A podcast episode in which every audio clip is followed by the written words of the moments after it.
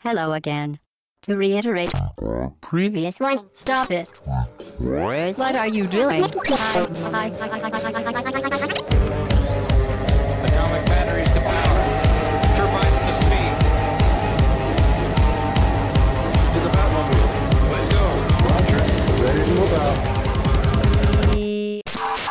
Au bas gauche droite.fr, le podcast session 57. Bonjour tout le monde, salut, c'est Chine pour un podcast thématique toujours en ce dimanche matin.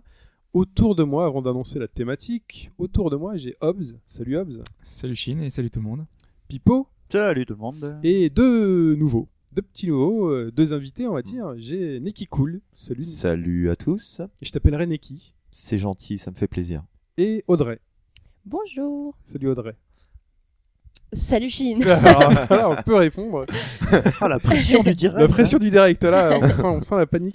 Euh, donc Audrey, euh, première présence féminine dans ce podcast, j'en suis ravi. C'est bien pour la, la diversité. C'est- hein Ouais, dans ce Voilà. monde où, euh, enfin, petit- en fait, Marlar a failli nous tomber dessus. On a senti qu'elle allait nous attaquer, donc on s'est dit, il faut qu'on mette une meuf dans les podcasts, sinon on va se faire défoncer. Donc il est temps de parler du, du sujet, d'annoncer le sujet du, du- du podcast, le thème. Et euh, le thème, en fait, c'est une question euh, qui est pourquoi est-ce qu'on aime le jeu? Pourquoi on aime un jeu? Euh, Et qu'est-ce qu'on peut euh, apprendre sur l'homme à, à travers un jeu et notre manière de jouer? Donc euh, pour ça, en fait, euh, justement, Audrey, tu es là, puisque tu es Psychologue. psychologue. Alors, de, mets bien le, voilà, le micro euh, à sa bonne place. Donc tu es psychologue. C'est ça. Depuis peu. Bravo. Et tu t'intéresses aussi aux jeux vidéo. Tu t'es intéressé aux jeux vidéo dans le cadre de... Euh, Voilà, depuis euh, plusieurs années, je fais partie d'un groupe de recherche euh, qui s'appelle euh, l'équipe de recherche en cyberpsychologie. Oui. Donc qui fait partie de l'EPP, euh, l'école de... Est-ce que vous êtes dans les mêmes locaux que l'équipe de cybercriminologie Pas du tout, Ouais, euh, ils sont chez les flics. Mais on a des petits liens avec eux. Ouais. Et euh, un peu secret. euh, Ok. On peut le dire euh, de manière enregistrée ou pas? Euh, on peut Tu- dire que c'est secret de manière officielle. D'accord. Tu veux dire qu'il y a des psychopathes qui jouent à WoW? Euh, Il y a des psychopathes qui traitent sur Internet. Donc Oui. Ça, c'est pas très nouveau. Non. Et à WoW, je pense comme partout, euh, pourquoi pas. Est-ce que tu te sens visé un peu, Pipo? Euh, moi, j'ai joué environ. Là, tout à coup, il se sent épié. Ah non, merde. J'ai joué un quart d'heure dans ma vie à WoW, donc tu sais, je. Je ne passe pas inaperçu. Pas te surveille. Et donc, euh, tu as étudié donc le comportement du joueur. Euh, Voilà, donc euh, euh, à l'issue de, de mes études, pour avoir mon, mon diplôme, j'ai fait un mémoire sur le combat vidéoludique et les enjeux relationnels du jeu vidéo, en particulier WoW. D'accord. Donc, euh, donc voilà, c'était ça étudiait la personnalité en rapport avec euh, les classes euh, que le joueur va choisir. D'accord. Est-ce qu'il y a un lien direct Et donc, tu as aussi pas, vu etc. beaucoup de choses sur les mécaniques de jeu, le pourquoi on aime ça. C'est pour ça qu'on se pose cette Ça, question. c'était quelque chose que j'avais étudié euh, au fur et à mesure des années en faisant partie de ce groupe de recherche. Et ça, c'est et la- le, mon mémoire était un petit point particulier. C'est une petite euh, petite goutte dans l'océan. D'accord. Donc, on, je vais euh, quand même donner un petit plan, messieurs, dames, très chers auditeurs, pour, euh, pour pouvoir suivre ce podcast. On parlera déjà de, de, la première partie, c'est le jeu en lui-même, avant de parler de la psychologie euh, de, telle qu'on peut l'entendre euh, de manière médicale, entre guillemets. Euh, déjà, c'est ce que on peut, comment on peut décortiquer un jeu, ce que le psychologue comprend dans un jeu, comment on, a, comment on, comment on peut expliquer le jeu à travers différents thèmes, donc les mécanismes du jeu, ce qui fait qu'on aime, ce qui est la question principale du, du podcast. On parlera ensuite des expériences fortes dans le jeu, puisqu'il y a pas mal de choses à dire. Les évolutions technologiques, donc euh, ce que l'évolution technologique euh, a apporté au, au- au jeu vidéo d'un point de vue euh, psy- psychologique. Et ensuite une deuxième grande partie où on parlera, alors là on va vous décortiquer, vous, nous, auditeurs, on parlera du joueur. Et ensuite on abordera l'utilisation du jeu vidéo dans la thérapie. Parce qu'il y a des choses intéressantes, il y a des choses qu'on doit savoir là-dedans. Donc on espère que c'est un podcast qui... euh, Ne raccrochez pas, les mecs ont appuyé sur pause, ils ont fait stop, ils sont passés à jeu game moi non plus. Ils ont dit. euh, Mais non, mais c'est passionnant, je Non, trouve. mais ça intéresse beaucoup de joueurs Ouais. euh, malgré ce qu'on croit, parce que pour mon étude, j'ai dû en trouver pas mal et euh, il y en a plein qui sont intéressés tant qu'on leur présente un peu euh, de façon positive. C'est vrai qu'il y a eu trop d'études au début quand on avait peur des jeux vidéo sur euh, pourquoi c'est le diable, Mhm. mais c'est pas que ça. D'accord. Donc, euh, Bah, faut pas raccrocher. Je, Pourquoi c'est le diable euh, Quand Microsoft euh, se lance dans les jeux vidéo, on sait que qu'on est foutu, quoi. On le sait tous. Ok, merci pour ce troll. Donc, de toute façon, la diabolisation, on l'a vu avec Pokémon. Avec était, bien euh, sûr Pokémon qui est créature interdit dans diable. plein de pays. euh, Alors que c'est vrai que Pokémon c'est quand même le mal à l'état pur, quoi. Bon, on essaiera de pas dire trop de mal du jeu vidéo hein, dans ce podcast. On n'est pas là pour ça. On parlera pas d'addiction, on parlera pas euh, forcément des tueurs euh, qui ont un Call of Duty dans leur tiroir. On pourra peut-être l'aborder, voir s'il y a un lien, mais euh, Il y aura des mentions quand même. il y aura Bon, des on peut le mentions, dire mais c'est pas c'est un tueur. euh, joue aux jeux vidéo, euh, il était un tueur avant. Voilà, Hein c'est pas le, on est tous d'accord que c'est pas le jeu qui lui a appris à tuer. Voilà, c'est réglé. voilà, c'est réglé. Euh, donc on commence euh, et on va parler euh, des mécanismes du jeu euh, et, euh, et essayer de, de disséquer un jeu pour savoir pourquoi on aime ça.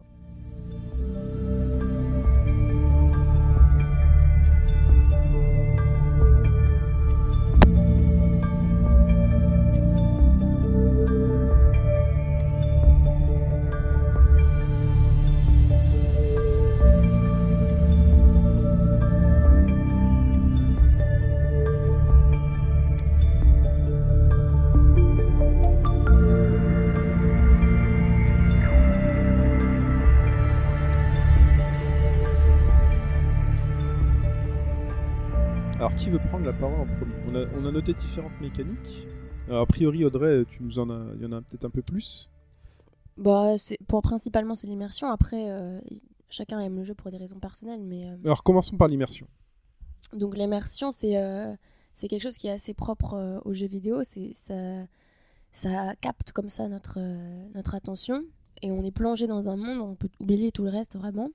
Alors ça nous arrive aussi euh, dans, quand on lit un livre, etc., ou on regarde un, film, ça, on, a- on peut ressentir un petit peu ça. Mais là, c'est quand même Dans très jeu- différent vu qu'on est acteur. Voilà, dans voilà. un jeu vidéo, on est acteur. ouais. Et, euh, et donc on n'est pas du tout dans la passivité et, et euh, être immergé c'est une expérience volontaire. On choisit de le faire, c'est pour ça qu'un parent qui regarde ses enfants jouer reste un peu bouche bée en disant qu'est-ce qui est fait dans ce truc qui sert à rien? Mais euh, quand on a envie euh, de se plonger dedans et d'y croire à fond, euh, il y a quand même euh, pas mal de, de choses qui font que c'est possible dans un jeu vidéo et qu'on y croit à fond. C'est- alors, un jeu, Ouais. alors, tous les jeux sont immersifs ou pas? Parce que nous on parle d'immersion souvent hein, dans le podcast, on dit le jeu est super immersif, mais finalement, euh, Bah non, les jeux qui sont mauvais ne sont pas immersifs. Oui, puis il y a des jeux qui sont plus ou moins immersifs. Je Bien pense, euh, on en avait un peu parlé, euh, les, les jeux vidéo euh, où tu vas faire éclater des petites bulles ou des. Bon, ça reste euh, modérément immersif. Bah, en fait, ça dépend. Après, ça peut devenir. Si tu le prends comme un. Je dirais juste un, passe-temps. C'est-à-dire que tu remplaces euh, éclater du papier bulle par euh, jouer au solitaire ou jouer au démineur sur, euh, sur Windows. Il se peut très bien que tu restes enfermé dedans pour une raison toute simple. Il me semblait avoir lu un- une interview d'une femme à ce sujet qui disait pourquoi je perds mon temps à jouer dans, enfin, au petit jeu sur mon ordi? Tout simplement parce que euh, je me fais plaisir et j'ai pas de pression en jouant, alors que de devoir me reconfronter au travail, ben forcément, ça me Ouais. met face à mes propres limites, quoi. Mais faut pas tout mélanger. Je pense que ça, c'est pas l'immersion. Non Ça, c'est euh, un passe-temps qui va t'empêcher de penser, Mm. euh, comme euh, faire le ménage. Honnêtement, c'est Voilà. le même, euh, même principe. Mhm. Euh, quand une nana est maniaque ou voilà, c'est ça, c'est comme ça, ça lui évite de penser au reste. Et donc ça a la même fonction. Tu, tu fais un truc mécanique, tu le fais, tu le fais, tu le fais pour. Euh, comme ça, j'oublie le reste, j'oublie ma vie. Ah, j'ai pas besoin de penser à mes problèmes. Mais l'immersion, c'est pas nécessairement euh, pour euh, oublier le reste. Ça fait que tu t'es concentré sur ton jeu parce qu'il y a une, euh, une réelle concentration. euh, tu mets beaucoup de volonté dedans, mais. Mais en dehors de ça, tu, ça veut pas dire que tu évites autre chose. Et euh, justement, dans les, dans les petits jeux comme ça, où on explose des bubules ou machin, il n'y a pas euh, cette euh, l'immersion euh, narrative. Il n'y a pas de PNJ, il n'y a pas de, il y a pas de de- d'histoire. De euh, toute façon, t'es il y a dans. types d'immersion. C'est ce qu'on avait un petit peu noté euh, en préparant un peu ce podcast. Mm, mm. Euh, on a effectivement l'histoire qui, Mm. peut, qui, qui peut nous emporter, qui, peut, qui est très importante. Donc cette immersion-là, c'est celle qu'on a souvent dans les RPG qui vont nous faire que on est euh, em- emporté par euh, tout, ce qui, tout ce qui nous entoure sur, sur l'impact des, des PNJ, sur euh, peut-être des choses qui vont nous faire ressentir par rapport à des choses passées. Euh, vraiment, c'est le scénario qui importe. Une ambiance, un univers aussi Voilà. super bien créé qui vraiment te, te Bah, mettent euh, une- dedans. Une c'est cohérence. C'est-à-dire que, en fait, enfin, on en a déjà parlé, hein, on a fait un podcast plus ou moins sur ça.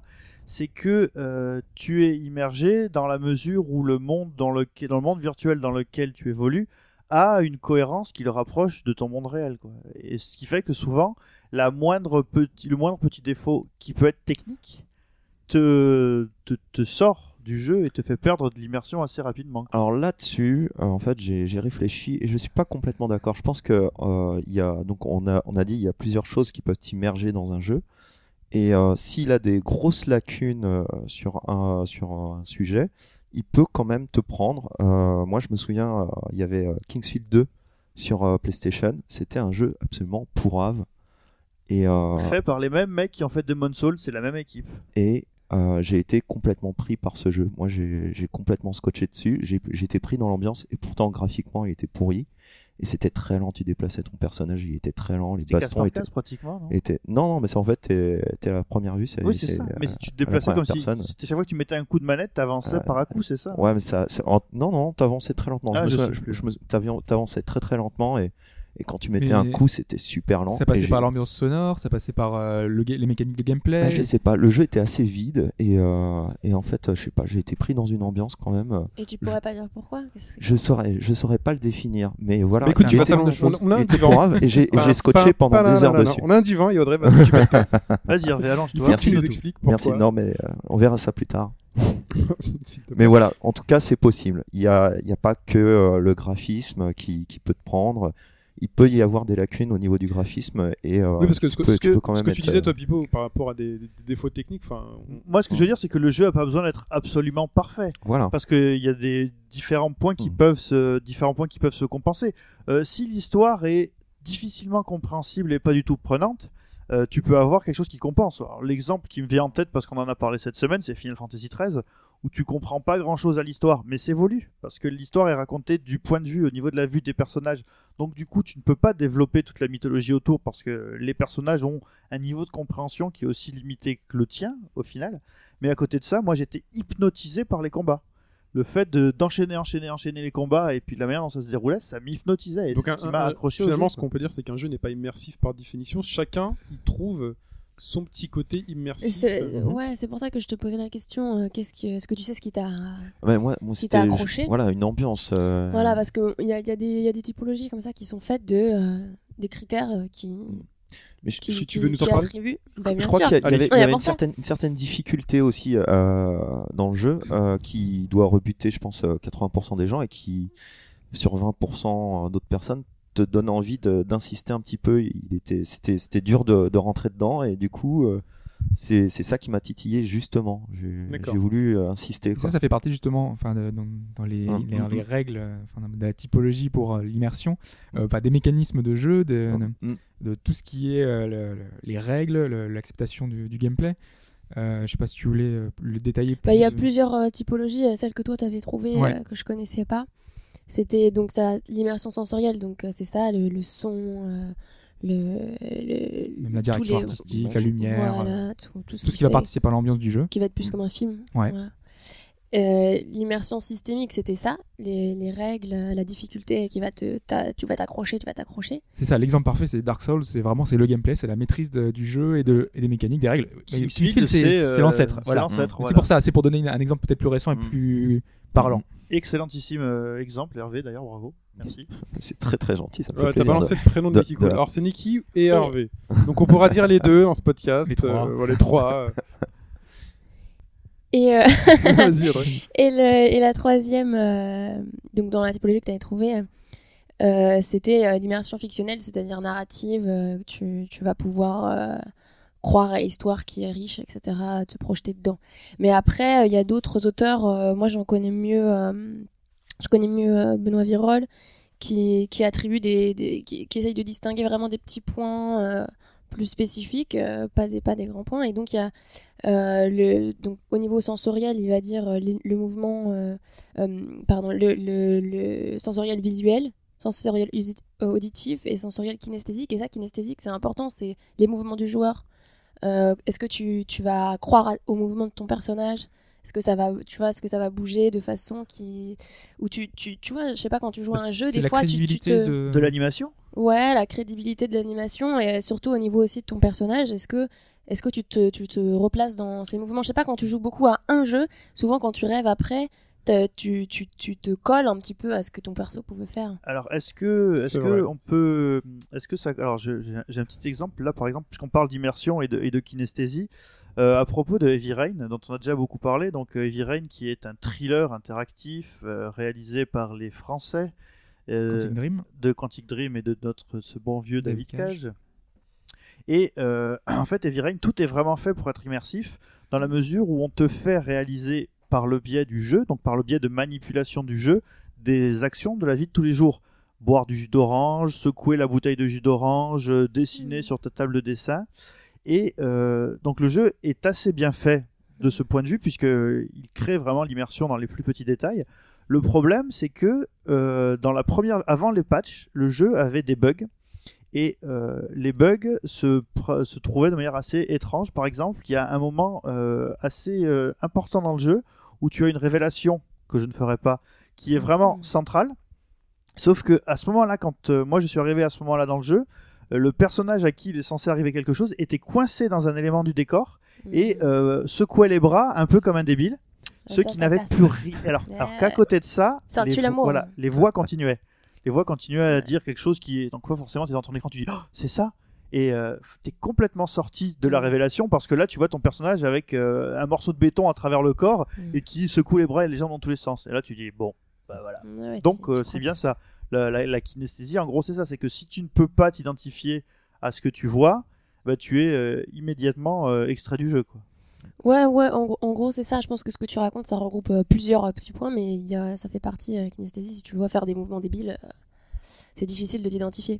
Mais justement, je pense que dans un jeu comme celui-là, t'as plein de, de détails, comme tu dis, secouer le jeu d'orange, etc., qui sont des mouvements réalistes, qui, sont, qui, qui vont faire partie de, du, du côté dynamique du jeu. Parce que là, ce que j'ai dit avant, c'était plutôt des, des passifs.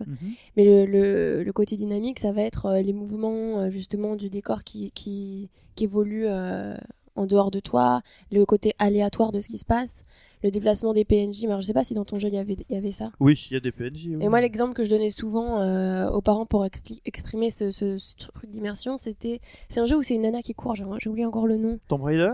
Non, non, non, elle fait que courir, elle doit s'enfuir. Mirror's voilà, c'est ça.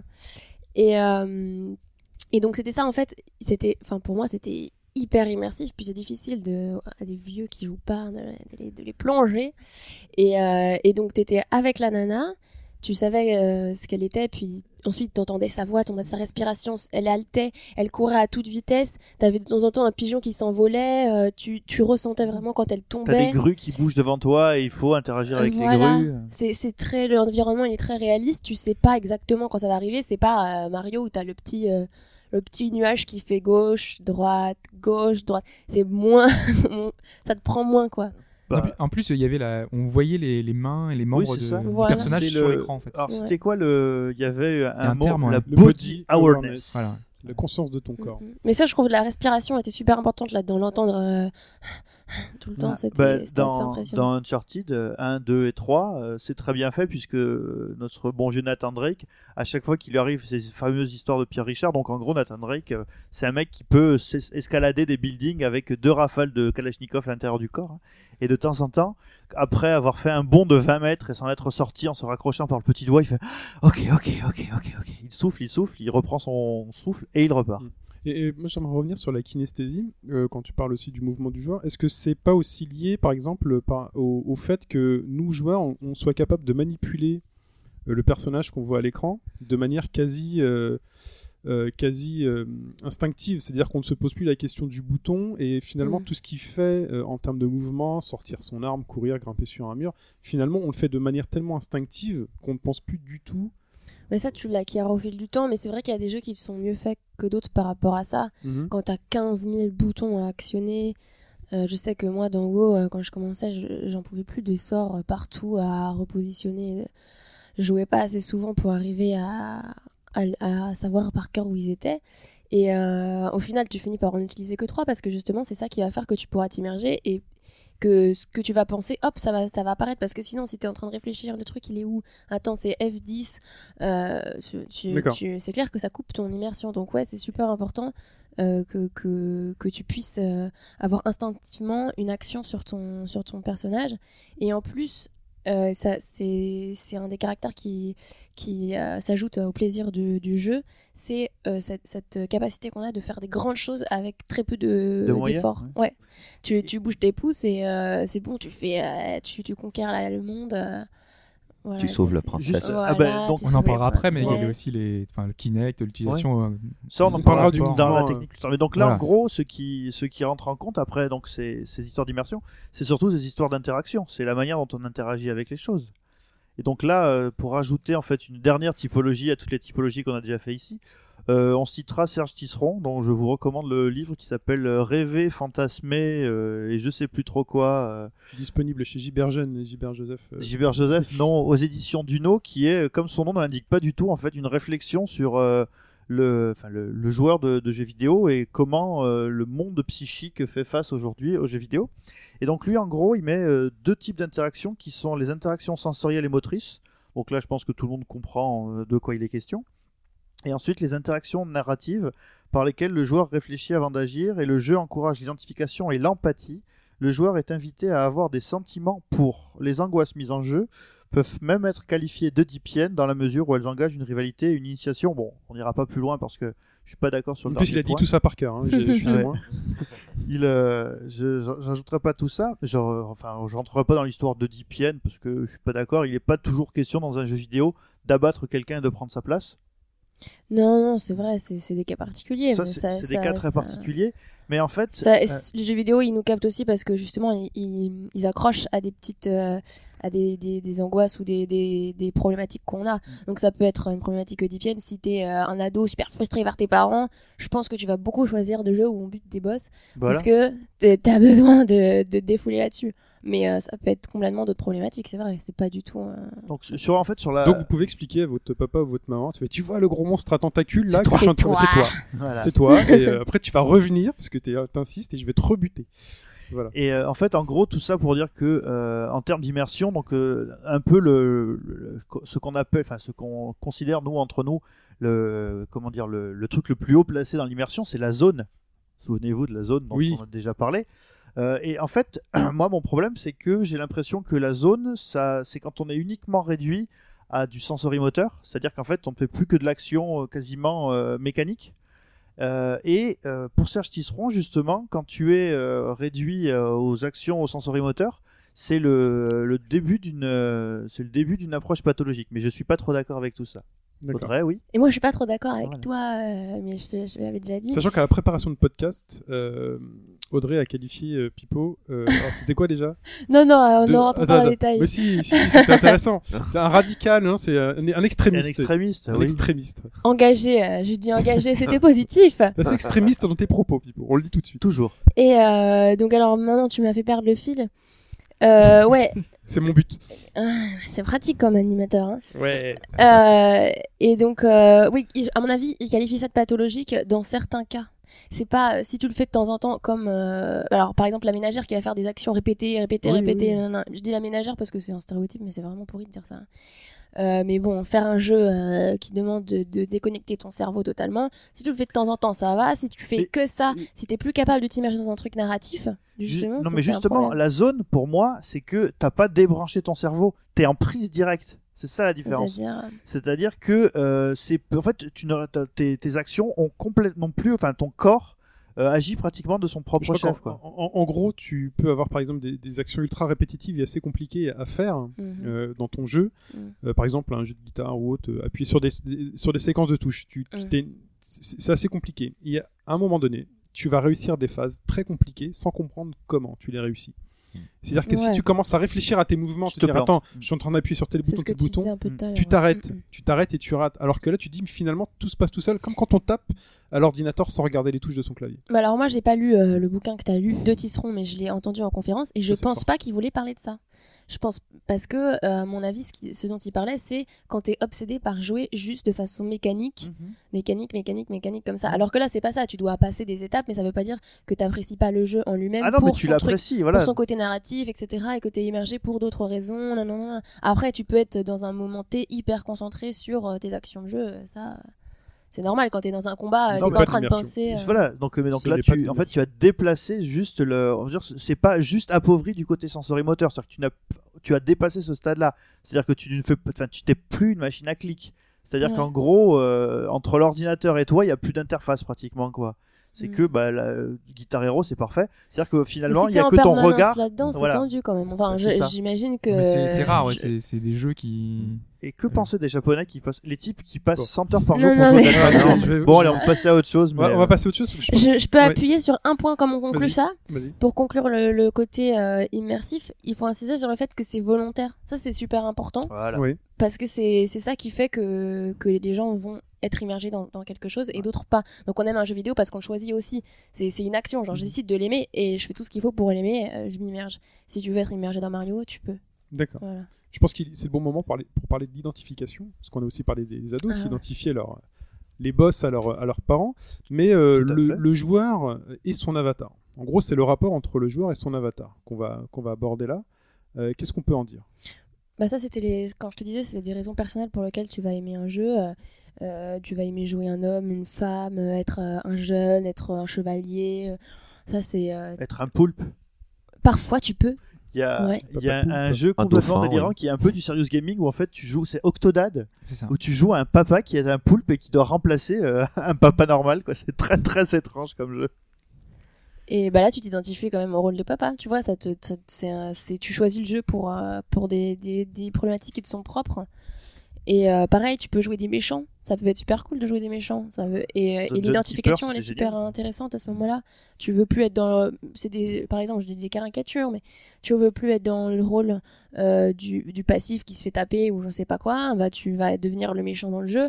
Mais c'est juste que tu as des besoins voilà, de t'identifier. C'est pareil, tu vas lire un livre pour des raisons. euh, Qui, qui réveillent chez toi euh, un plaisir euh, vraiment euh, autour de cette Et C'est identification là. conscient ou inconscient justement ce choix de l'identification? Ça dépend. Il y a les Il deux. peut- ouais. Par exemple, Hobbes qui joue systématiquement des femmes dans les MMO. Ce qui n'est pas forcément le cas. Il y a- il y a- si, si, ne, Non. ne- ne mens pas, les auditeurs doivent savoir. J'ai beaucoup de, de, de psy à te conseiller si ça t'intéresse.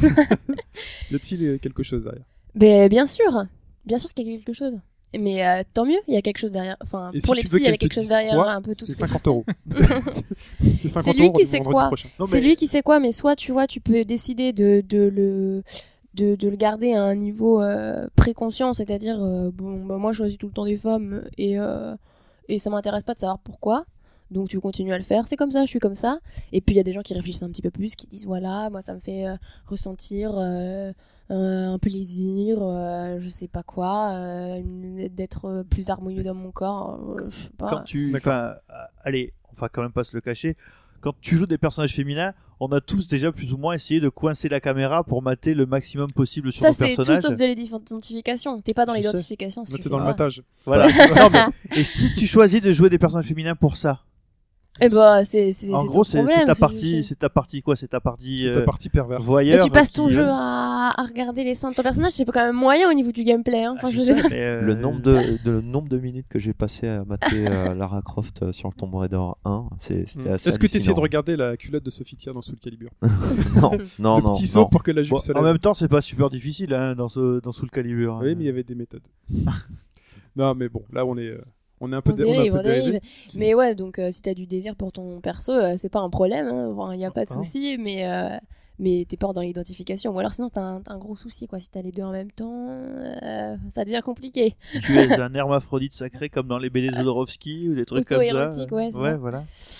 C'est euh, bah, alors justement euh, pour reprendre euh, alors rapidement pareil hein, tiré de- du même livre de, de Tisseron en, en gros lui définit l'avatar selon cinq selon cinq points qui sont tout d'abord que l'avatar est un véhicule de la même manière que chacun sait toujours où se trouvent ses jambes ou ses bras sans avoir à les visualiser le joueur connaît son avatar intimement et les moyens de le faire agir. Donc l'exemple que tu citais tout à l'heure sur Mirror's Edge rentre rentre tout à fait là-dedans ah, en plus, dans Mirror's Edge, donc c'est vu à la première personne.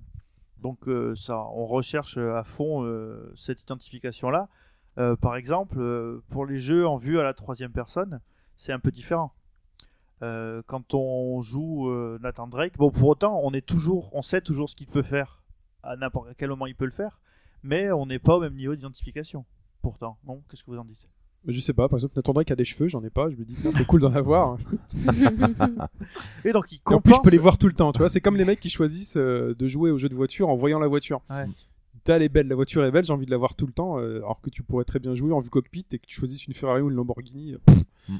Tu verras jamais la différence. Ah, si, si, il y a un petit cheval sur le volant. hein, Ah oui, c'est vrai, il y a le petit Ah. cheval sur le volant. Et Ah, encore, tu je peux choisir pas, sans voir le euh, volant. Je joue pas beaucoup à des jeux de, de voiture, mais est-ce que par exemple quand tu joues à un jeu euh, de voiture et que tu conduis euh, la voiture de tes rêves et que tu Mm. la vois pas, est-ce que tu te sens pas genre dix fois mieux que si tu conduis euh, une deux chevaux euh, et que tu la vois pas? Si tu le sais, tu l'as mis au début, est-ce que ça te fait pas une sensation différente? Puisque t'es pas identi- t'as pas ton, le même avatar au final. Je ne sais pas.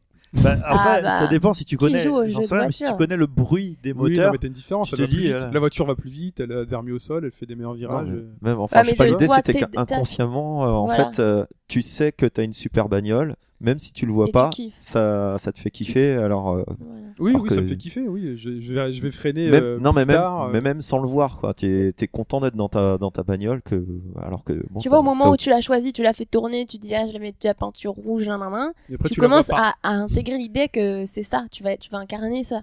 Oui, mais après, t'as les ralentis. C'est à ça Oui. que ça sert. T'as les tu fais ta ralentis, course, les angles de caméra. t'as les ralentis avec les angles de caméra et là, t'observes les reflets sur la carrosserie. Tu Et, dis, allez, pas et je me disais, au final, le fait que Face dans Mirror's Edge soit une femme, ça apporte quelque chose ou pas selon vous?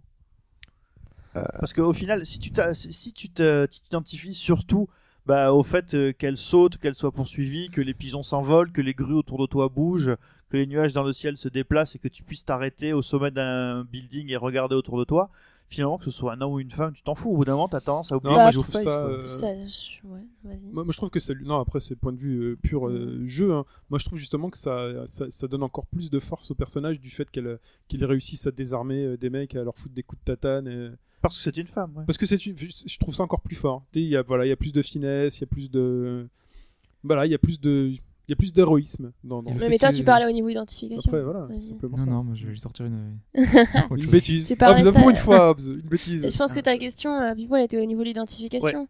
Et euh, bah pour moi, par exemple, en tant que femme, euh, j'ai vraiment. euh, j'y ai pas joué, mais j'ai regardé des, des, des, des extraits.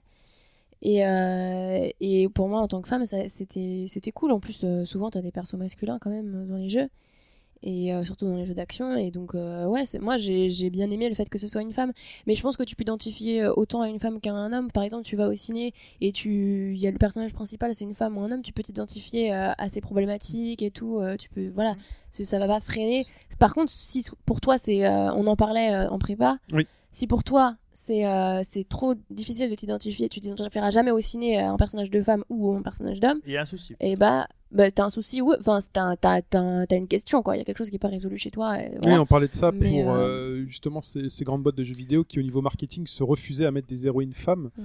et hésitaient en disant non, non, ça va pas se vendre parce que les, les, les- ados les- jamais parce que les joueurs ne veulent pas s'identifier à une On a femme. vu l'exemple récent de Remember Me où Voilà. euh, ils avaient eu des problèmes pour trouver des Et éditeurs. donc en fait, une des, une grandes réponses qui est, parce qu'on va le dire rapidement, une des grandes réponses, c'est bah, si vous aimez pas jouer une femme, c'est que vous êtes un peu con.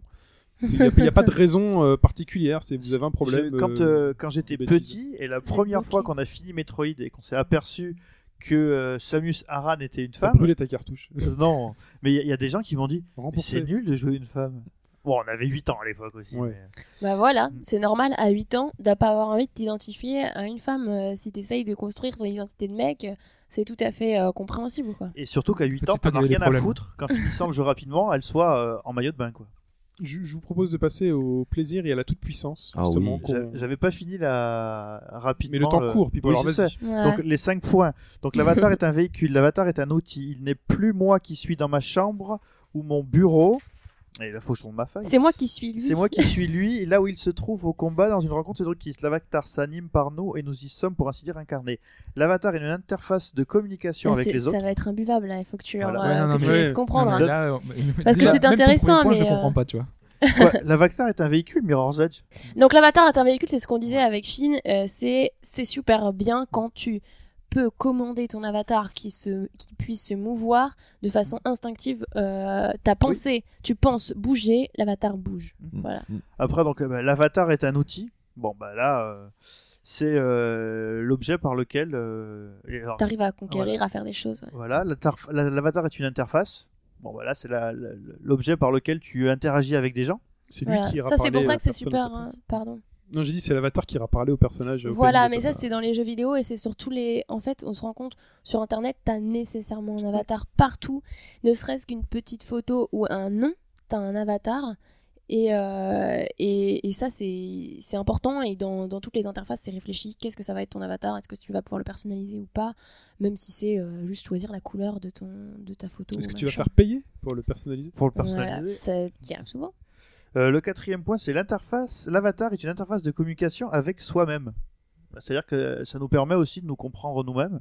Mhm. Ça, euh, bah voilà, la manière dont on joue un personnage, on finit toujours un peu par réfléchir à ce que ce personnage nous apporte et dans quelle mesure euh, il est nous, nous sommes lui. C'est dans la personnalisation peut-être du- Bah, du- de, l'avatar. ouais. Non, je pense que ça c'est plutôt euh, l'interface de communication, mais euh, quand euh, communication avec toi-même, je pense que c'est plutôt est-ce que euh, tu vas, euh, tu vas hum, évoluer en essayant de ressentir ce qu'il peut ressentir. Bon, alors évidemment, lui, il ressent rien, c'est une machine, mais, Mhm. mais euh, il est dans le jeu. Est-ce que tu vas te mettre vraiment à sa place? Et puis euh, je sais pas, il va se faire taper, tu vas être euh, aussi mal que lui, il pourrait l'être, euh, si voilà, etc.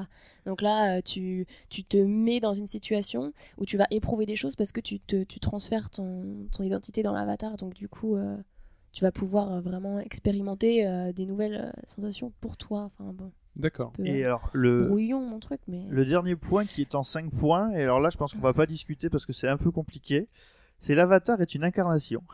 C'est-à-dire qu'il pourrait être un aspect de la personnalité du joueur, un personnage de son histoire, un disparu très cher ou un fantôme psychique. Donc on ne reviendra pas sur le concept de fantôme Oh, psychique parce que c'est un peu compliqué. Ouais. On peut expliquer rapidement, c'est tout- c'est un peu toutes les modalités d'identification. En gros, euh, tu, tu- tu veux t'identifier à, à quelque chose, n'importe quoi. Euh, ça peut être un avatar ou n'importe quoi d'ailleurs. Euh, tu le fais pour euh, différentes raisons. Donc soit c'est tu trouves qu'il te ressemble parce que euh, il est beau comme toi, ou intelligent comme toi. Euh, Tu ou regardais alors- Papipo là? Quoi? Tu regardais Papipo là quand t'as dit Non, que- quand même pas. Non, Et, euh, et euh, méchant. ou alors est-ce qu'il te refait parce que tu vois tu joues une femme et tu vas dire euh, elle ressemble à je sais pas quoi ou même euh, enfin n'importe Ou tu là- décides de la faire ressembler à. oui voilà Oui. complètement euh, Mhm. tu tu voilà tu vas faire un personnage qui ressemble à ton père euh, sur les Sims ou je sais pas quoi Si c'est une femme, c'est bizarre. Mais enfin. Euh, et donc cette personne peut être morte, c'est pour ça que tu dis un disparu cher. Et un fantôme psychique, c'est ça, c'est un truc un peu galère effectivement, mais en gros, c'est euh, quand t'as des tabous familiaux, des, euh, bon, des, Des voilà, des, non-dits. voilà, des non-dits, des secrets, et il y a des, des personnes comme ça euh, que t'as pas connues et qui ont quand même une grosse influence dans ta vie. Ça, après, il faut vraiment aller dans un, dans un cabinet si on va en parler. C'est un peu Et c'est 50 euh, euros. Et pour, euh, ouais, vendredi et après-midi. pour conclure, je pense que pour illustrer tout ça, euh, il faut réfléchir à la manière dont on joue, par exemple, à Journée. Euh, Journée, donc ce jeu où tu fais juste un voyage. hmm. Et euh, je pense que c'est, à mon sens, la meilleure illustration de, de cette typologie. euh. Enfin, jouez-y et vous comprendrez avec cette typologie à côté, vous pourrez comprendre. Alors, parlons maintenant du plaisir et de la toute-puissance. Alors ça, je peux, on peut passer peut-être vite parce que Oui. je pense qu'on est un petit peu pressé, non? Non mais vas-y. Et euh, donc rapidement, euh, il y a quelque chose dans le jeu, c'est ça qu'on disait, tu fais un tout petit, euh, un tout petit geste et t'accomplis des miracles. Oui. Bon, des fois tu rates, hein, mais globalement quand même, t'as la sensation de réussir, ce que t'as pas toujours dans la vie, et donc t'éprouves du plaisir à réussir, t'éprouves du plaisir aussi par tout, ce qu'on a dit, l'immersion, etc. Donc il y, a- vraiment un plaisir, tu, tu es à fond, tu, tu prends du plaisir, ça c'est important. euh, pour comprendre pourquoi on aime le jeu et la toute puissance. Euh, c'est un peu compliqué à expliquer, mais euh, en gros, c'est quelque chose que le bébé, il a, il comprend pas la différence entre lui et le reste du monde. Pour lui, tout arrive par lui, et pour lui, c'est le centre du monde, quoi. C'est même pas le centre du monde, c'est le monde. Il est le monde entier. Et, et, et en fait, dans le jeu, je trouve que t'as une expérience qui ressemble un petit peu à ça, surtout quand t'es incarné dans un avatar. Lui, il est pixelisé. Euh, Enfin, pixelisé, il fait de pixels, hein, Mhm. euh, je veux dire, pas- ça, Ou de Il n'y a pas forcément d'aliasing ou des choses comme ça. Comment? Il n'y a pas forcément d'aliasing ou de trucs mal réalisés où tu vois des gros pixels crades. Voilà, mais voilà, c'est il est euh, il est numérisé, voilà, il est dans ce monde numérique, donc tu te plonges dedans et tu fais un peu partie euh, de ce monde-là.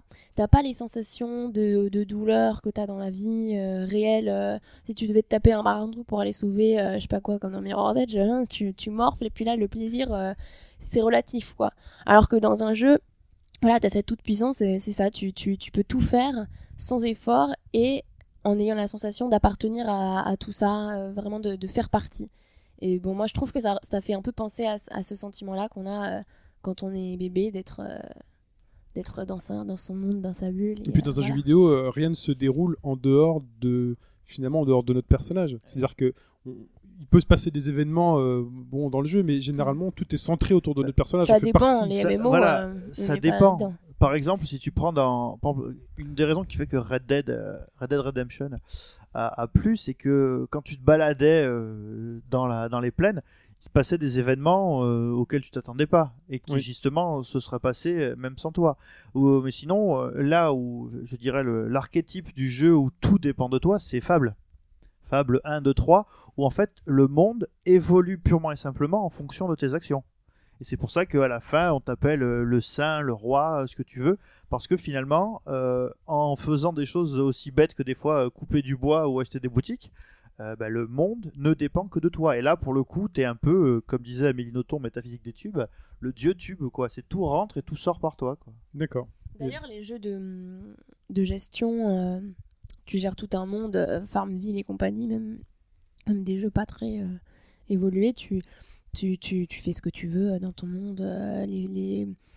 Fais, ton, fais ton cabinet de mode et euh, choisis tes vêtements, c'est des jeux aussi. Et la maison de la Et voilà, note sur tu- 3DS. Tu, tu, t'es, t'es tout puissant, quoi. T'es dieu dans le jeu, donc. euh, Animal Crossing. Animal Crossing. Ah, voilà, exactement, exactement. Je suis une Animal tout, Crossing. tout passe par moi dans Animal Voilà. Crossing. Après, tu peux aimer ça ou pas. Mais moi, la toute puissance, je trouvais, t'as cette partie-là d'être Dieu, et puis t'as la partie vraiment de, de dans, immerger dans les pixels. C'est t'es un pixel, et euh, tu fais partie d'un monde de pixels, et euh, t'as pas faim, t'as pas soif, euh, t'as pas froid, t'as pas chaud. Et ça, moi, pour moi, le, le meilleur exemple, c'est pas un jeu, c'est Second Life, parce que justement, t'as pas la frustration du jeu, parce que le jeu, il va te perdre ça, parce qu'il va te dire, ah, raté, recommence. Donc là, t'as la frustration. Et mais dans, dans Second Life, t'as pas ça, tu mais parce que c'est pas un jeu, t'as pas de règles, donc t'es t'es tout pu- t'es encore plus tout puissant. Quoi. Mais alors, comment comprendre le, le phénomène du grobilisme C'est le, le grobilisme, c'est un truc qui date depuis les années 80 et à la base, c'est né dans les jeux vidéo, dans les jeux de rôle papier. Mhm. Euh, en gros, c'est euh, la course permanente à la puissance. C'est-à-dire que finalement, euh, le jeu n'a plus d'intérêt parce que ton personnage est tellement puissant que euh, tout est, enfin les combats, tout est réglé en une seconde, quoi. Et il y a beaucoup de, de RPG aujourd'hui qui luttent contre le grobilisme dans la mesure où Tu- soit Quand on est trop fort, tu dis on Voilà. a plus de plaisir. tu n'as plus aucun plaisir. Et pourtant, il y a des gens qui recherchent d'être systématiquement niveau 99. Et si t'es niveau 99, bah, t'écrases tout le jeu en 30 secondes, le boss de fin en 30 secondes. Ouais, comme coup, euh, dans, dans WoW, t'as les. Quand t'es un noob, c'est- ça te fout bien les boules. quand T'as le gros, euh, le gros fort euh, de l'Alliance d'à côté qui débarque et, que, euh, et qui, te, qui massacre tout le terrain, effectivement. Tu te dis à quoi ça lui sert? Est-ce qu'il kiffe euh, faire ça? Ben oui, je pense qu'il kiffe, Mm. mais. Mais euh, c'est, tout, tout le monde aime pas ça. Tout le monde aime pas, euh, comme tu dis, faire du grobilisme. euh, je- Enfin, moi, ça me tenterait pas du tout. De Quoi. toute façon, le plaisir dans le grobilisme, c'est le, c'est le fait d'atteindre ce statut-là. C'est tu l'as pas une fois que tu l'as atteint, c'est tout le tout le cheminement. c'est de le- chercher. Et je pense qu'après, quand tu. jeu. Mais par exemple, moi je me souviens très bien avoir discuté euh, d'un jeu qui luttait violemment contre le grobilisme, qui était euh, Chrono Cross sur, euh, sur PlayStation, Mhm. où euh, quelqu'un disait euh, Moi franchement, euh, ce jeu me fait chier parce que euh, quel que soit le nombre de combats que je fais, euh, bah, quand j'arrive au boss, je galère toujours autant parce que euh, c'est pas lié à un système de niveau. Quoi. En gros, ça s'appelait des star level. Et euh, en gros, tu ne montes de star level que si tu passes un boss. Ce qui fait que tout ce qui se passe entre deux boss, même si que tu fasses 4 combats ou un milliard de combats, c'est la même histoire. quoi. D'accord. Et les gens aimaient pas ça parce qu'ils disaient, en gros, je peux pas cheater. Quoi. Mais il y a le même genre de choses dans genre Skyrim, hein. Euh, par exemple, le, les, enfin, c'est pas Skyrim, plutôt dans le précédent Oblivion, Non, Ulvion. où on avait euh, les, les ennemis qui s'adaptaient à notre niveau en fait. Oui. Donc du coup, les gens étaient frustrés parce Mm. qu'ils avaient peu importe ce qu'ils faisaient, euh, les autres étaient toujours euh, même c'est niveau un truc qui me gêne un peu dans, dans WoW. C'est que au fur et à mesure de tes niveaux, tu vas dans différentes euh, dans différents Avec des, des ennemis qui ont des endroits. différents. euh, Voilà, et au final, c'est dur tout le temps et à peu près dur pareil tout le temps. Et euh, c'est un peu répétitif au bout d'un moment. Mais par rapport à ce que tu disais tout à l'heure, euh, ce qui est bien, c'est de le construire, c'est euh, de, de, de- voilà. Et je pense que ce qui est encore mieux, c'est de le montrer après. Oui. Les gens qui viennent te massacrer la gueule à longueur de journée, et ils ont besoin de te montrer, ah, je suis plus fort, je suis plus fort, je suis plus fort. Donc bon, ils résolvent quelque chose qui leur est propre par ça, et ça fait chier tout le monde. Mais Donc c'est un peu Mais, ça, voilà. ce qui se passe dans, dans Dark Souls, quand tu es envahi. Oui, mais quand t'es envahi là, t'es un peu. Enfin, si l'ennemi est plus puissant que toi, t'es- c'est vrai que t'es un peu frustré. Là- mais Voilà, là on parle beaucoup de frustration et autres. C'est le moment idéal pour moi de, de- de faire une transition et de parler, euh, pour qu'on puisse parler des expériences fortes dans, dans le jeu euh, et tout finalement toutes ces émotions qu'on ressent. Et dans ces expériences fortes, euh, il y en a une qu'on a mis en, en premier, c'est le, c'est le game over. Euh, Est-ce qu'on a des choses à dire sur le game over? Est-ce qu'on on est obligé d'avoir un game over dans le jeu? Est-ce que ça fait des mécaniques qui fait qu'on y prend du plaisir? Euh, La signification psychologique euh, Bah déjà, enfin, le game over n'est pas dans tous les jeux. Euh, Il y a certains jeux, le- un prochain par exemple, le Beyond Two Souls n'a pas de game over. Donc euh, Historiquement, ça a disparu plus ou moins. voilà, Oui. ça a tendance. Bah à... voilà, moi je trouve que c'est très intéressant de souligner que ça a disparu. Mm. Parce que euh, en fait, euh, on est gros frustrés, on supporte pas de, de mourir quoi. Et euh, même moi, hein, j'ai vu quand je jouais à, WoW, mais j'ai pas joué à beaucoup de jeux, alors je te parle toujours des mêmes, hein, ok. Et euh, et, euh, et en fait, euh, j'ai choisi euh, mon perso pour qu'il euh, revive plus vite, euh, qu'il meure moins souvent. euh, parce que euh, parce que c'était moi je pétais des câbles à mourir tout le temps et en plus il restait euh, il, re- il revivait tu vois tu meurs pas alors si quand tu fais un jeu tu meurs tu recommences tout au début. Mais il y en a des, des en plus il y a des gamers qui aiment bien cette cette euh, réalité euh, du jeu. Mais euh, c'est se fait de moins en moins parce que parce que c'est une des un des plaisirs du jeu c'est tu as pas d'échecs. Donc euh, tes échecs c'est tout est relatif et tu peux recommencer. Rien n'est perdu. Sauvegarde sauvegarde. Les sau- la, la- la sauvegarde c'est quelque chose de super Le important. fameux F3, F5. Je, je suis mort, je recharge, je suis mort, je recharge. euh, de pouvoir jouer sur. C'est ça, c'est F3, F5 hein, les- Non, c'est pas F3, F5, c'est C'est F5, F9? F5, F9, ouais. C'est ça, F5, F5. Ok les gars, ok les gars. Non, mais, mais- mais par contre, inversement, au bout d'un moment, il y a des gens que ça frustre de justement plus euh, avoir euh, ce challenge euh, de, de pouvoir euh, mourir à un moment donné de, de, et que ce, ce soit trop facile. Parce que, enfin, le game over va avec, euh, avec Pas le problème de, hein. de la difficulté. Par exemple, aussi. Super Meat Boy, on, on ne meurt pas euh, au sens propre. En fait, ton personnage revient juste quelques secondes en arrière. Donc, Mhm. du coup, tu dois repasser l'obstacle. Mais l'obstacle, si tu n'arrives Mais- pas à le passer, tu le passeras jamais. Ah euh, C'est juste que si tu meurs, tu recommences pas tout au début. Et c'est Voilà. vrai qu'il y a des gens qui sont euh, qui, qui regrettent ça. Mm. Mais c'est c'est contourné facilement si tu le recharges vraiment. Tu, tu, je sais pas comment ça s'appelle, mais je sais que ça se fait. Tu, tu as le challenge de faire tout sans mourir. Oui, Mhm. ça Voilà. s'appelle One Life et un jeu. Oui, mais c'est Voilà, c'est- j'ai c'est- pas pareil, c'est pas c'est pas la, la même émotion que bon voilà quand on était plus jeune. En on, fait, on, bah, quand, quand on, on arri- était quand plus on a- jeune, on, quand- arri- on arrivait à un niveau euh, qu'on n'avait pas réussi à atteindre avant, t'es tout tremblant d'émotion parce que tu te dis waouh ça y est ouais. j'y suis j'y suis il faut surtout pas que je meure maintenant il faut que j'arrive à en voir le plus possible Bah. parce que c'était très dur de Parce que le game over était un vrai game over. Voilà, le et jeu est à zéro. voilà si tu, perds ta vie t'es obligé de recommencer tout depuis le début et voilà historiquement, en fait, euh, on, on voit que ça se segmente vachement Mm. dans les jeux vidéo, puisqu'on a d'un côté les jeux où tu meurs plus trop, ou alors, euh, par exemple, comme, il dit dans Super, comme disait Hobbes dans Super Meat Boy, dans Super Meat Boy, en gros, ce qu'il recherchait, c'est la perfection du run. Mhm. Pour passer à niveau dans Super Meat Boy, il faut que tu arrives à le faire en perfect pour aller du début à la fin. Et euh, à côté de ça, en fait, tu as, la... Donc, as le, le Prince of Persia où, il y a pas de... où tu ne meurs pas, où tu es toujours repêché. Moi, je trouve ça super agréable, justement. En fait, tu as une expérience qui est, qui est fluide. Tu pas de frustration qui naît par rapport à la, me- à la, à la mort. Et, et à côté, et en plus, et en plus, ce qui est agréable, c'est que tu sais qu'il y a quelqu'un qui te soutient, parce qu'en fait, c'est un autre personnage qui te repêche. Tu repopes pas en haut de la plateforme, c'est quelqu'un qui te repêche quand tu tombes, quoi. Et euh, tu as un autre euh, quelque chose de fort qui monte à côté de ça, c'est la- l'apparition de plus, enfin, c'est pas une apparition, mais la montée en puissance des roguelikes. En fait, on voit de plus en plus les roguelikes avec là, il est vraiment question de permadeath, c'est-à-dire que tu es dans un set de niveaux avec des, avec des objets, tu as avancé le plus loin possible, et quand tu meurs, que tu sois au niveau 4 ou pas, bah, tu repars complètement à zéro, euh, t'as plus aucun objet, et pourtant, ça, pour un jeu dont je ne parle jamais, qui s'appelle Spelunky, euh, c'est c'est absolument génial, parce que finalement, ce qui fait que tu adhères, que tu finis par adhérer au jeu, ce qui fait que l'expérience est forte, c'est que justement, tu ne t'appuies que sur ton expérience en termes de joueur, ce que tu as appris à anticiper, ce que tu sais qu'il faut regarder, là où tu sais que tu peux faire des sauts, tu sais, les, les leap of faith, c'est-à-dire que de sauter alors que tu vois pas le bas, il y a des éléments qui te disent que si tu sautes là, tu vas pas tomber sur des pics ou sur un nid d'araignée. Euh, en fait, l'expérience, elle est plus matérialisée dans le jeu, c'est-à-dire que tous les objets sont perdus, mais c'est juste que tes pouces et ton cerveau ont appris, quoi, qui te donnent du plaisir à continuer à avancer. Et les roguelikes, on en a de plus en plus aujourd'hui. D'accord. Est-ce qu'on peut faire un parallèle entre le game over et l'expérience de la mort? Est-ce qu'on retire un, expér- une- un plaisir de cette expérience de la mort? Non, je pense qu'on retire plus. euh, Enfin, je dis non, je- moi je trouve pas. J'ai l'impression que c'est plus euh, dans la vie. Des fois, t'aimerais bien faire euh, revenir à la sauvegarde, quoi. Mhm. Et, euh, et dans le dans le jeu, euh, dans le jeu, tu peux, et c'est ça qui est qui est euh, agréable. Après, tu tu, je pense que t'éprouves une, une forme de frustration. Tu vois, mourir, se faire tuer. C'est une expérience, mais on peut pas, on peut, ça, ça nous habitue pas à mourir, quoi. C'est clair que ça a rien à voir. Mais mais te- c'est l'anéantissement. T'acceptes euh, t'acceptes de perdre, euh, que c'est raté. euh, Est-ce qu'on peut pas tester Enfin, le ça. plaisir, par exemple, qu'on peut retirer en, en testant. Je sais pas, moi, je prends une voiture. euh, euh, parfois, Non. je le fais hein, dans GTA. J'ai envie de voir le, quel plus gros ou un burn-out, ou Mm. quel plus gros accident je peux faire. Quoi. Comment, comment je ressors à la caisse?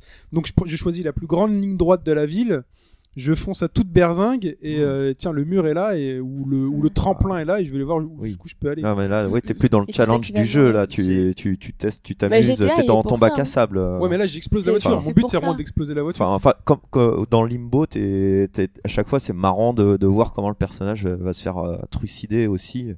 Euh, bon, voilà, c'est, c'est amusant. C'est pas le euh. but. C'est pas le but. C'est, pareil, ouais. c'est pas le but, mais au bout d'un moment, tu te dis, ah tiens, je, je suis pas mort ici. Je, tiens, si je me mets là-dessus, ah, il se fait écraser, Mais rigolo. euh, GTA, il est super bien pour ça, et ça rejoint le deuxième point qu'on voulait, enfin l'autre point Oui, qu'on voulait aborder juste après, c'est la violence.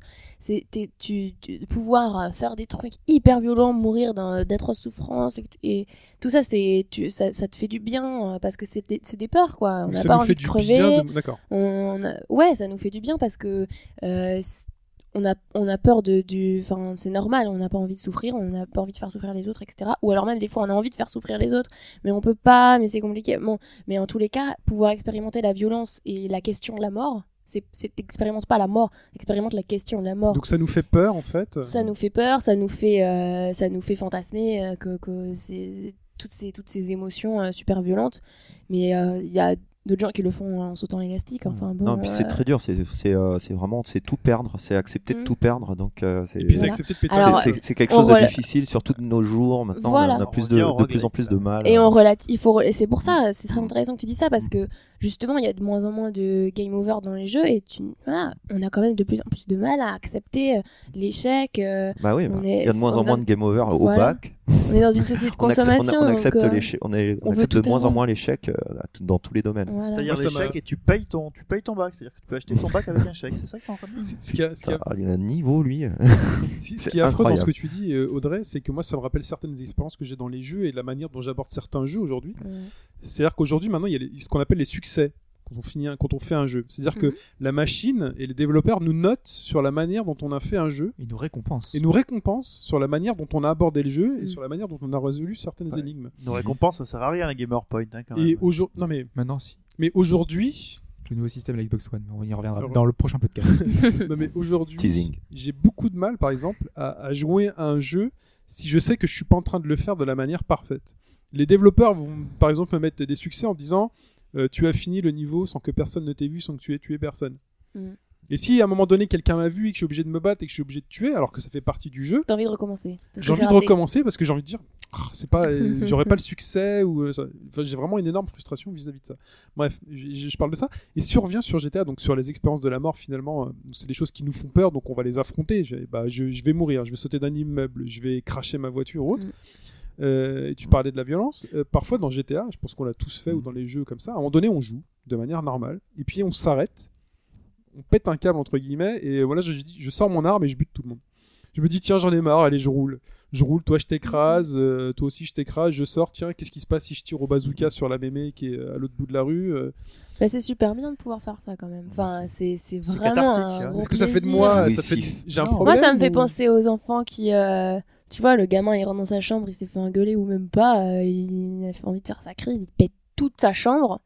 Il va ranger après, hein, euh, enfin s'il est bien, s'il ouais, a voilà. pas trop de problèmes, il va ranger après, il fera pas ça tous C'est les pas, jours. mais- c'est pas du tout le même problème que l'expérience de, la- de la mort euh, où, euh, où tu, tu perds tout. euh, Non. Enfin, voilà, c'est quand même deux- une c'est deux certaine violence, c'est- c'est- c'est- c'est- tu vois. Non, mais c'est deux, choses- c'est deux choses différentes. Disons quoi. que Voilà, si je fais ça, je me sacrifie, c'est-à-dire que je vais avoir, euh, je vais avoir, euh, je sais pas, la police, euh, je vais avoir la police aux fesses et je sais que la partie elle est quasi finie parce qu'il y a 3, 4, 5 Mm. étoiles sur un GTA. euh, dans les 3 minutes, je sors de l'hôpital, quoi. Oui, mais t'as sauvegardé avant, quoi. Donc tu pourras ouais, voilà, tu non, tu- pas, ta là, voilà, GK. là, t'es pas, t'as- Quand tu tu- prends pas le risque de, de perdre euh, toute ton avancée euh, dans le jeu. Non, Non, parce que, non, il y a- voilà, il y a c'est- certains jeux. Enfin, moi, là, je vois ce qui chose est de- intéressant, d'ailleurs, c'est un truc qu'on n'a pas abordé, c'est Mm. sur les sur les MMO, euh, l'évolution justement de la mort dans les MMO. Euh, dans les beaucoup dans les plus anciens, avant, on perdait de l'expérience, donc on perdait parfois des niveaux, on pouvait descendre de niveau quand on quand on mourait, on pouvait perdre des objets, ce qui était très grave. T'avais tout ton équipement, tu pouvais perdre. Dans Ultima Online, tu perdais tout ça. hein. C'est ça, Ouais. voilà. Euh, t'as- tu vois, la, la mort, c'était vraiment restreint. Enfin, quand t'avais ça, tu, tu, tu voulais pas mourir. Ton personnage, tu, c'était vraiment un risque que tu prenais et tu voulais, tu voulais pas que ça arrive. Aujourd'hui, quand on meurt, on a déjà, on perd plus d'expérience. on perd plus, euh, plus rien. En fait, t'es juste téléporté au point de, de- du, du début. En fait, c'est marrant, si on Sur- pense ce que tu dis et ce que dit Shin, si on mélange les deux, ça veut dire Voilà. qu'avant on marchait au bâton, maintenant on marche à la carotte, quoi. Exactement. Formidable. Voilà. C'est une très belle image. Mais euh, ouais, c'est, c'est- je sais pas si euh, c'est- ça doit refléter quelque chose, mais c'est une grande question. Mais je pense que contrairement à ce que tu disais, ça se rejoint pour moi la, la, la question de tout péter et la question de, de mourir. De- C'est là quand même une violence. La violence, elle est sur toi ou elle est sur les autres, mais Ah, non, mais en fait, moi, moi c'était, euh, je, je voyais une différence quand ton personnage meurt dans le jeu, quand t'as vachement avancé dans le jeu et que t'as t'as pas de sauvegarde, ça te fait revenir au début.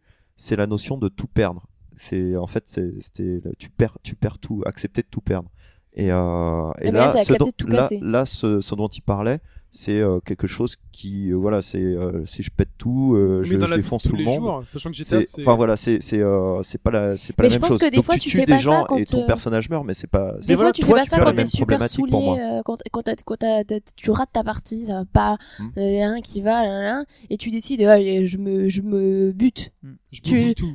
Ouais, mais tu- des fois Je tu peux pas tout bousiller. suicide. Il y a Oui. des jeux, tu peux pas tout bousiller, mais des jeux, tu vois, tu dis, Non, euh, allez, je fais n'importe quoi, je m'en fous, je vais mourir. Dans Tetris, vois tu fais descendre les pièces à la Non, vitesse mais- de la non, lumière. mais- quoi. Ouais. Non mais attendez, il y a beaucoup de drames, il y a beaucoup de drames dans, dans, dans les journaux, dans la vie réelle, où des personnes pètent un câble, décident d'en finir, mais quand ils décident d'en finir, ils- bah, c'est ça qui est dramatique, c'est qu'ils en finissent, ils, Ils en finissent pas pas tout seuls. seul. ouais. Mm. Ils se disent, je vais euh, foutre le bordel avant de, avant de partir, quoi. Je vais buter 30 personnes dans une école avant de me mettre une balle, et je vais, voilà. C'est, enfin, Mais moi, je trouve ça, que là, c'est quand fait- tu, quand tu dérives au niveau pathologique, mais ça, c'est des trucs qu'on a en nous. Mm. C'est, on a envie de tout, put- de tout, tout péter, euh, de buter tout le monde, euh, de, de dire merde, euh, c'est chiant. On a vraiment, on a vraiment envie de ça. Et, et, mais c'est profond, c'est enfoui, c'est normal, heureusement, parce que ça nous permet de vivre, alors que ces types-là, euh, Mm. clairement, ils vivent ont pas, ouais. ils ont pas réussi à passer l'étape d'enfouir ça. Et, et donc, euh, le pouvoir l'exprimer dans le jeu, ça fait vachement de bien.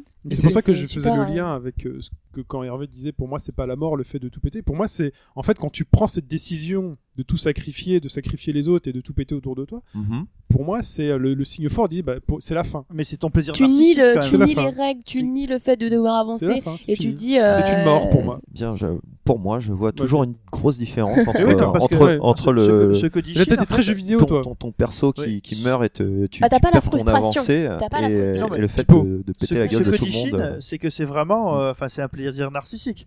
Tu Mhm. dis, euh, je pète un câble, mais je partirai pas seul. Alors que, euh, voilà, le, le fait de mourir, bah, dire, c'est différent au contraire parce que ça te ramène à ta, enfin, ça te ramène à toi tout seul et euh, au fait que tu sois insignifiant. Alors que le plaisir narcissique, justement, c'est euh, ton plaisir over tout le reste, alors que dans l'autre cas, c'est tout le reste qui t'écrase et qui te fait disparaître au final, quoi. Moi, c'est là que je vois l'opposition Mhm. d'Hervé, quoi. Bah, je pense que la question, euh, justement, euh, la différence que tu soulignes, c'est la frustration. Mm. Quand, dans, dans- quand tu pètes tout, euh, justement, tu dis zéro frustration, j'en ai rien à faire, je fais ce que je veux Mhm. et j'emmerde le monde. Ouais. Et quand tu quand tu as pas le choix, tu, tu meurs parce que c'est trop difficile et que t'es pas doué. Euh, bah, ça peut être facile et que tu ne sois pas doué du tout aussi. J'ai Voilà. j'ai cru Ou alors ça peut une être attaque difficile, sournoise là-dedans. Oui, Et, euh, et donc, euh, donc la, la, la différence, c'est ça, c'est la frustration. Il y en a un où, t'as- où, où tu dois faire ce gros effort d'accepter que tu peux pas tout avoir, Mhm. que euh, Oui. tu vas pas toujours y arriver, voilà. que euh, Mhm. mais c'est justement euh, dans cette frustration-là que, euh, que tu trouves le plaisir, justement, quand tu réussis à, à aller plus loin. C'est possible. On a faut- aussi pas envie que Ouais. les autres continuent dans un jeu de Mario Kart. Je vais faire du contresens. Ouais. Ah bon Ah bon, je joues suis dernier. contre quelqu'un, Voilà, ouais. je, je- je Ouais. suis dernier. Bah non. Bah, bah tu voilà. gardes toutes tes carapaces toujours pour la même personne. Le mec, Voilà. il, il est avant-dernier, mais Ah, tu, toi tu fais aussi, tu joues exprès, comme ça ouais, Ah. tu t'en fous des. Euh, on, on peut passer à un autre point qui sont les limites dans le, dans le jeu. euh, et les limites qui, sont- qui nous sont offertes donc, par les développeurs et, et par le jeu et qu'on cherche parfois donc euh, à transgresser, à comprendre, à contourner, euh, même aller jusqu'au hack. Euh, quel plaisir on a derrière tout ça Qu'est-ce que euh, qu'est-ce qui se cache dans tout ça Pour- Alors le, coup, le coup du hack, en fait, je dirais que ça répond à, tu vois, au grand, à la grande question de l'humanité, c'est de savoir pourquoi on est là. Et en gros, le hack, c'est quand tu peux te retrouver à la limite dans la fabrique même du jeu. Oui. C'est que tu te retrouves, euh, pas au niveau du code, hein, tu fais pas du rétro-engineering, euh, je pense que ça n'amuse personne. Ouais, c'est un peu une compète avec les concepteurs. quoi. Voilà, ouais. En gros, c'est est-ce Mais que je suis plus fort que le jeu? Non pas le challenge que le jeu m'offre, mais encore plus au-delà que le En- challenge qui m'offre. C'est est-ce que je suis plus voilà. fort que le jeu C'est que tu décides de te placer au niveau de la fabrication du monde. Tu dis voilà, ce monde-là, je l'ai tellement, tellement dépassé que je me retrouve bah, de l'autre côté. Euh, par exemple, dans Castlevania Symphony of the Night, où euh, le jeu était limité, en fait, tu pouvais finir, euh, tu étais censé pouvoir finir le jeu à, à 300 et quelques pourcents. Et en fait, tu peux, tu, tu avais des, des glitches qui te permettaient en fait de sortir dans des endroits qui étaient même plus gérés par le jeu et d'augmenter de manière tout à fait, euh, comment dire, tout à fait euh, artificielle ton pourcentage. Tu pouvais faire 306, 307, 308% parce que tu baladais ton personnage dans des écrans complètement noirs. Et en fait, là où c'était débile, c'est que tu ne pouvais pas revenir au jeu pour sauvegarder et avoir cette truc. Mais c'était juste pour dire, j'ai dépassé les limites absolues du jeu. Je suis en Donc dehors. là, de on est quand même dans un plaisir particulier. C'est-à-dire que là, on est dans un plaisir où.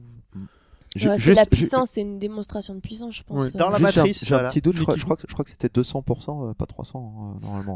Ah non, non, tu peux, non, tu peux faire, euh, tu peux faire beaucoup. quand, en fait, quand tu fais, le- quand tu fais le, le Ah, château en- inversé, en après glitchant, en glitchant, 200%. tu peux faire du 300. Oui, oui, d'accord. Mais, Glitch. euh, Il parlait du glitch et du hack. Là, on mais- vraiment Voilà. du, Mais- du jeu. hein. On est au-delà du jeu. Ouais, pour, Ouais. pour moi, c'est quelqu'un qui refuse complètement la, la compétition et qui Je le, cha- le ouais. challenge et qui veut tout tout de suite quoi. ça C'est- dépend du type Oui, de ça, ça. je trouve ça, ça rejoint vachement euh, ce qu'on disait tout à l'heure, le grobilisme, le, le mec qui, qui veut être surpuissant et, euh, et puis voilà, qui veut, qui veut tout écraser, mais tout de Ah suite. bah tiens, Qui- Bah, d'ailleurs- Mais ça dépend. Ça, je pense à des. Tu as plein de raisons de de- d'utiliser Mm. des codes. Ou voilà, Mm. t'as des sur les Sims, t'as des codes pour avoir euh, infiniment d'argent. Alors tu Mm. peux dire ça sert à rien. Il y a aucun challenge.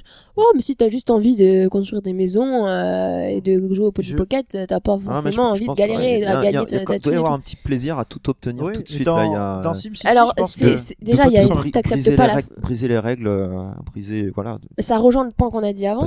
Étapes. pas la frustration ouais. de devoir Mmh, euh, mmh. faire l'effort, etc. Mmh. Ça peut être euh, quand on dit est-ce que t'as un problème, etc. Parce que c'est sur la, problème, la question que tu, que tu poses. Euh, quand tu, ça peut être juste par plaisir simple. Bah moi, euh, c'est pas ça qui me plaît, tu vois, de façon détendue. Et puis bah si je suis obligé de me confronter au règles, c'est pas grave. Moi, j'ai pas envie de jouer comme ça, donc euh, tant pis. Bah, ce jeu m'intéresse pas sans code. Et, euh, et ça peut être par contre si c'est systématique, si t'as besoin de tout, euh, de tout craquer, de tout, euh, de tout péter en fait, on t'offre un, un jeu, une possibilité, quelque chose de construit, Mhm. et tu veux tout le temps aller au-delà, dire ah c'est moi le plus fort, euh, je sais comment t'as construit ça, regarde ah j'ai cassé le jeu, j'ai cassé, j'ai cassé, bon bah, tu vois bien, enfin quand je l'exprime comme ça, Mhm. tu te rends compte qu'il y a quelque chose qui se joue dedans. Et donc, au, au lieu d'utiliser le jeu pour euh, les, le plaisir qu'il peut offrir en lui-même, Mhm. il va y trouver un autre plaisir euh, plutôt destructif, Mhm.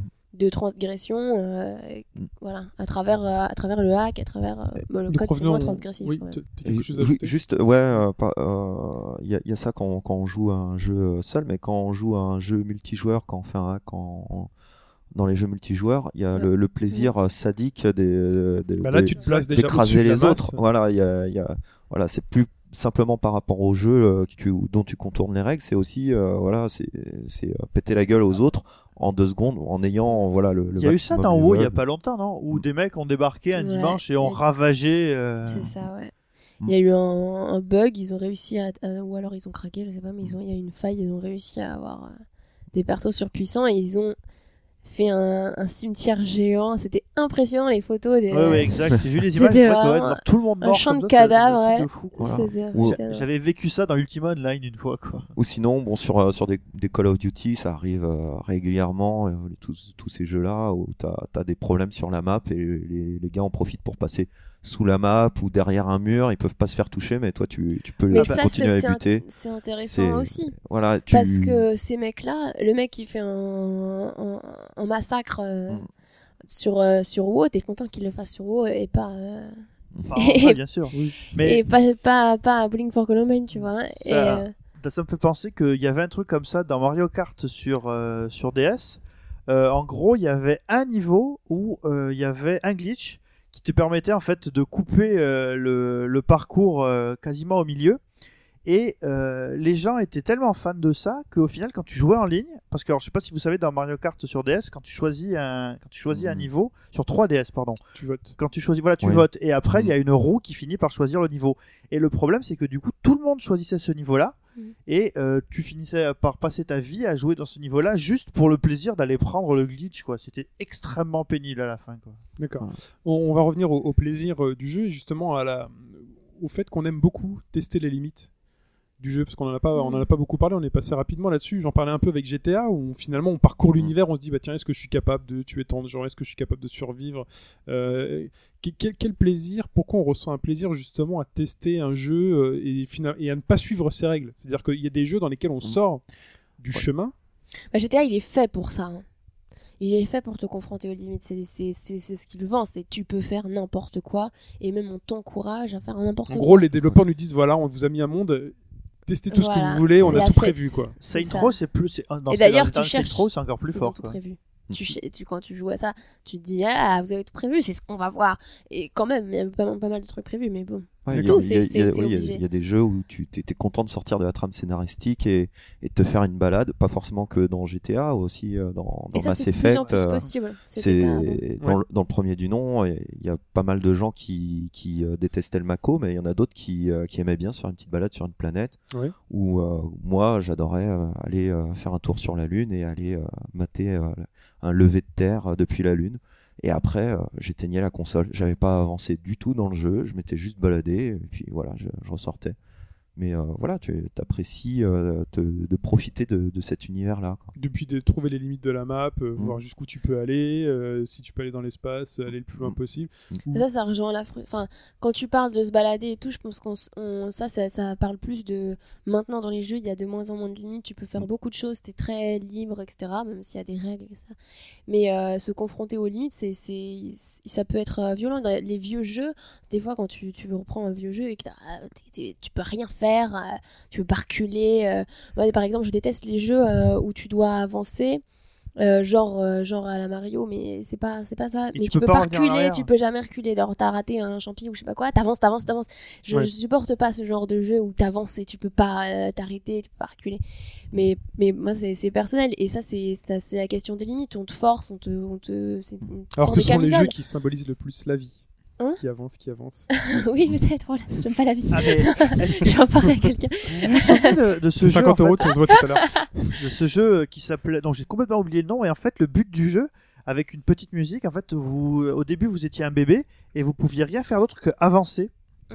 et au fur et à mesure en fait vous deveniez un adulte puis un enfant puis un adulte puis un adulte plus mûr puis euh, tu grandis quoi. voilà Mm. et te- le but c'était la mort et en fait il y avait rien d'autre à faire que d'avancer quoi. Ah, c'est affreux. Ça avait euh, ouais ça avait ça avait pas mal fait parler. Je pense que c'est alors à la base ça doit être un jeu flash. J'ai oublié le nom mais euh, dans, dans ces limites il y a- il y, a des choses Ouais. par exemple il y a des jeux qui sont reconnus excellents.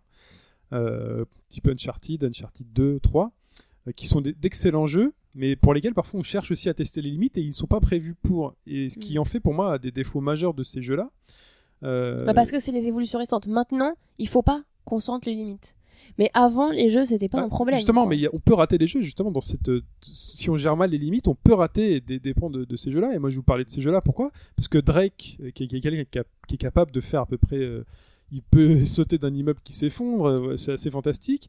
Mais si euh, il y a une rivière en contrebas d'une petite falaise qui fait un mètre, bah tu peux te dire, c'est un jeu qui est aussi basé sur l'exploration. On a envie d'explorer, c'est un aventurier.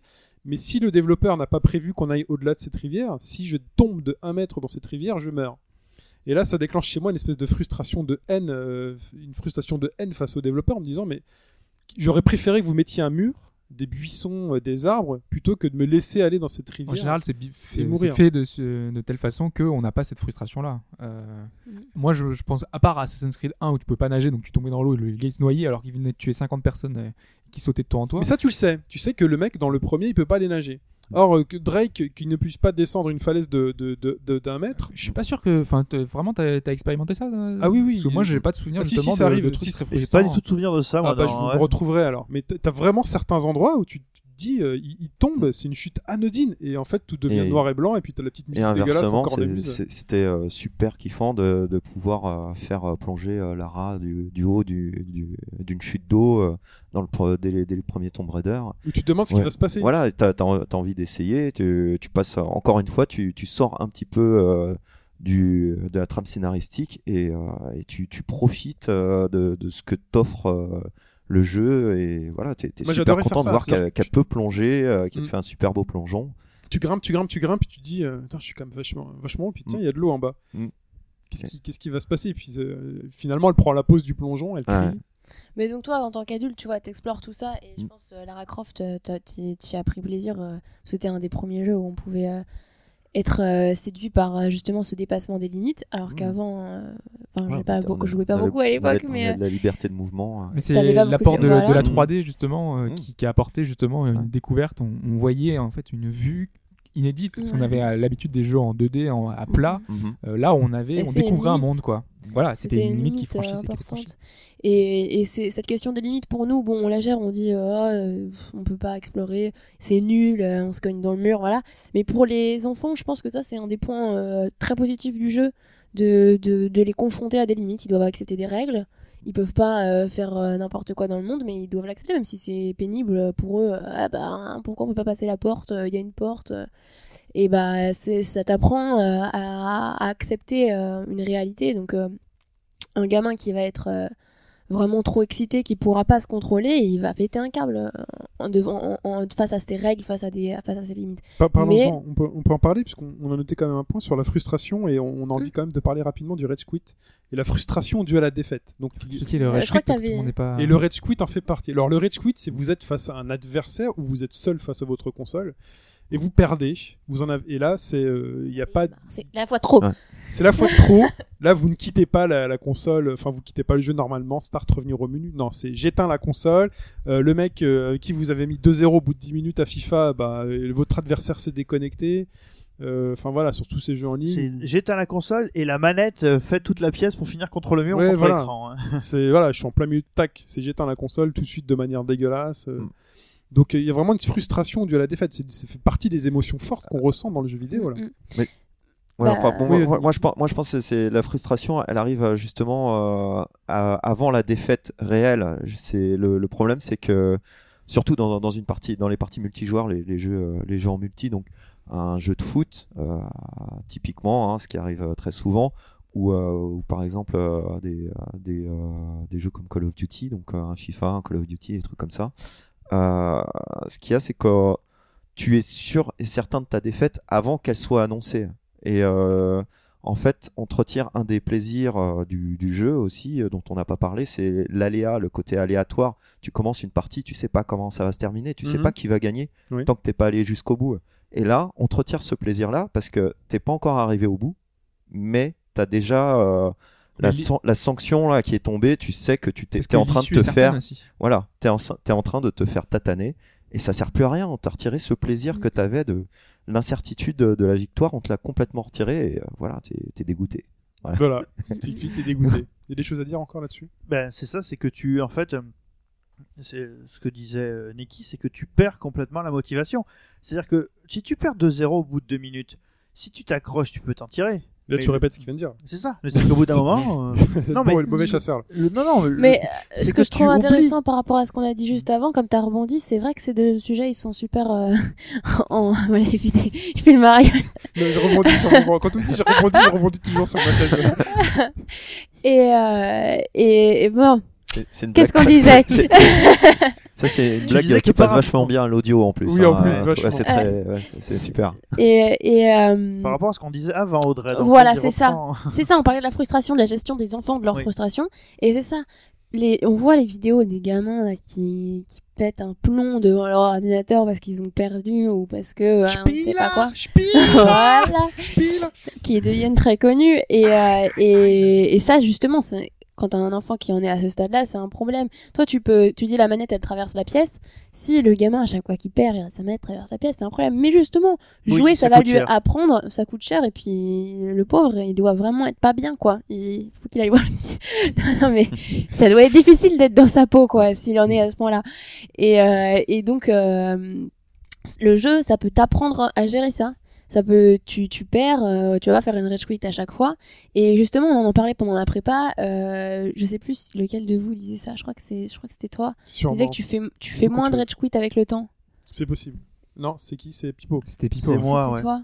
C'est moi qui disais ça. Ah, mais c'était par rapport surtout à, à Street Fighter 4 Mm. parce que euh, bah, au début dans Street Fighter 4, t'as des mecs, euh, tu fais, un- tu commences la partie et tu te fais mais tataner mais un truc impressionnant et ça t'énerve, ça t'énerve donc au bout d'un moment tu coupes et au fur et à mesure que tu apprends le jeu, les mecs dont tu vois qui te tatanent, t'as tendance peut-être à rester contre eux parce que tu t'aperçois que ces mecs-là sont en fait des super joueurs qui ont un excellent skill, qui font du mind game bien comme il faut. Euh, donc le mind game, c'est euh, le mec te pousse à faire exactement ce qu'il veut que tu fasses Mm. pour qu'il puisse te finir. Et donc tu te dis, j'ai peut-être des choses à apprendre à me faire tataner par ce mec-là. Mm. Et donc euh, au début, t'as pas du tout cette, euh, tu fais pas du tout attention à ça. Enfin, t'es juste énervé et la manette finit dans l'écran. Et euh, au fur et à mesure, tu te dis, il y a peut-être quelque chose à apprendre. C'était Mais- surtout que bah, avant, tu avais l'habitude de. Quand tu, tu perdais contre un ennemi fort, tu disais bah, j'arrête, j'ai plus envie. Alors qu'aujourd'hui, avec le temps, euh, avec. euh, Enfin, t'as mûri, t'es es plus âgé, t'es- t'as as plus d'expérience. Du coup, aujourd'hui, bah, tu le prends avec plus de philosophie, on va dire. Tu, quand, t'as- quand un adversaire est plus fort que toi, bah, t'as presque envie de l'affronter parce que ça va t'apprendre des choses. C'est comme au foot, tu hausses ton niveau de jeu contre les grandes équipes. C'est surtout que tu acceptes de, perdre, de, de voir que Voilà, tu acceptes de perdre avec le temps. C'est- positif. Ça veut dire que tu que es plus patient, que tu as appris à gérer tes émotions. Ça fait. Moi sur Ça FIFA, fait j'ai trouvé une de- solution, c'est que j'achète plus le jeu. Ouais, ouais, Pareil.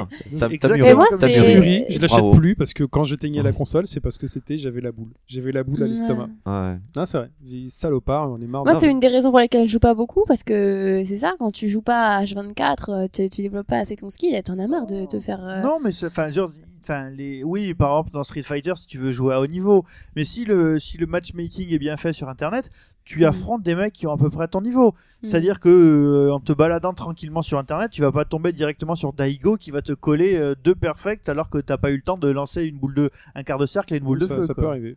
Ça peut arriver. ouais. Ça peut arriver de tomber. De toute façon, il y a plein de gens très forts, surtout à Street. Je comprends pas. Mais Qui sont ces gens très forts? Vous êtes trop, les gars. Euh, je vous propose de passer à la partie d'après qui euh, concerne les, les évolutions technologiques. Euh, en répondant à cette première question euh, telle qu'on l'a notée, c'est qu'est-ce que l'évolution technologique apporte aux jeux vidéo d'un point de vue de la psycho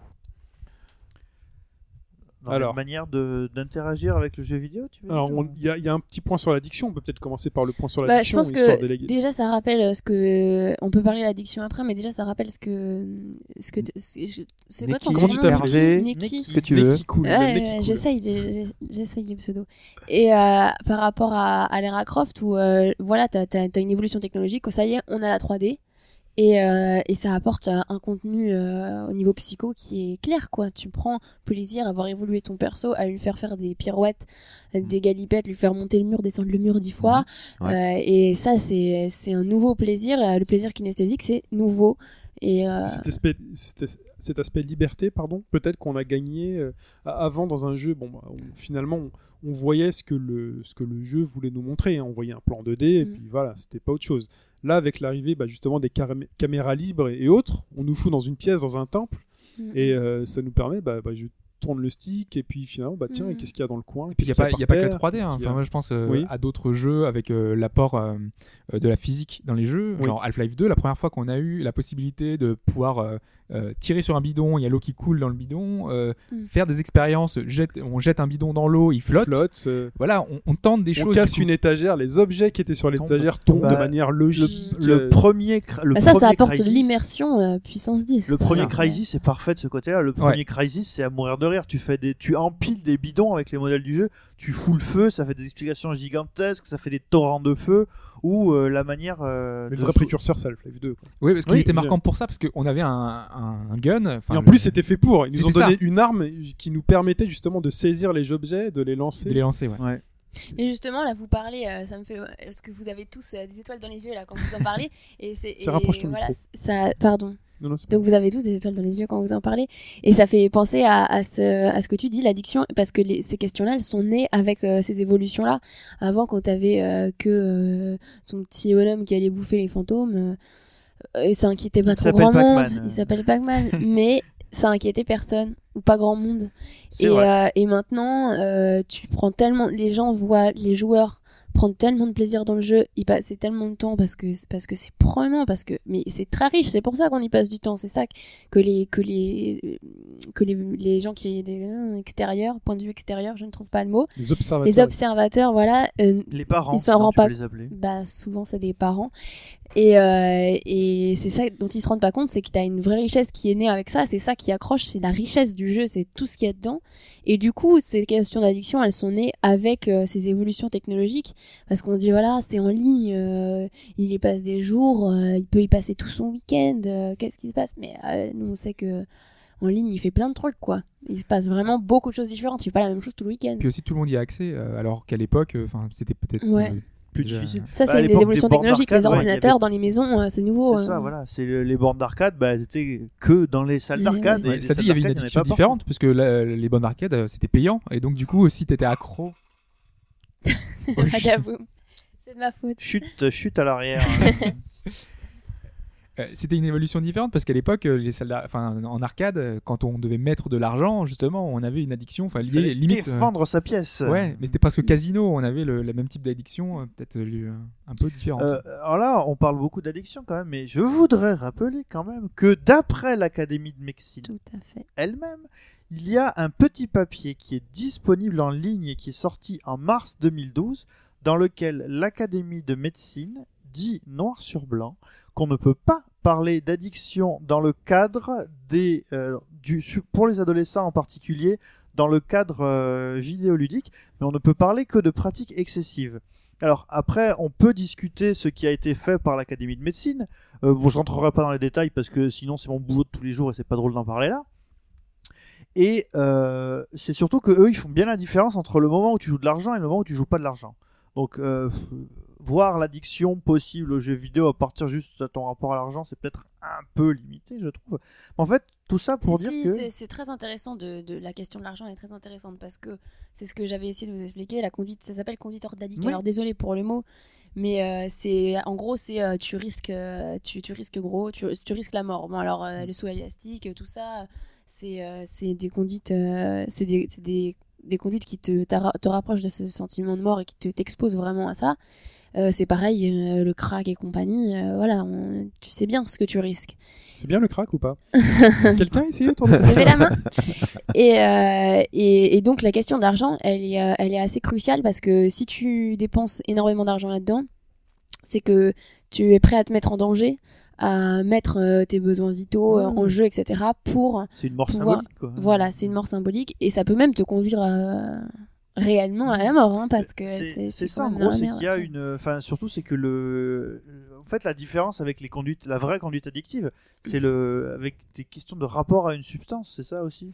Bah, t'as des conduites voilà. addictives sans substance. Hein. L'addiction sans substance, euh, ça existe. euh, ça existe mais a priori c'est quelque chose qui est encore alors là on devient un peu technique pour tout le monde j'ai l'impression mais donc euh, il y a Pas du tout, allez- continuez, continuez. Ouais, non, non, allez sur, allez sur internet, allez sur internet et lisez le, le papier. de- Vous tapez euh, Académie de médecine, euh, addiction aux jeux vidéo, pratique excessive, puis vous allez tomber beaucoup sur, de mots ça pour Google. sur hein. le PDF.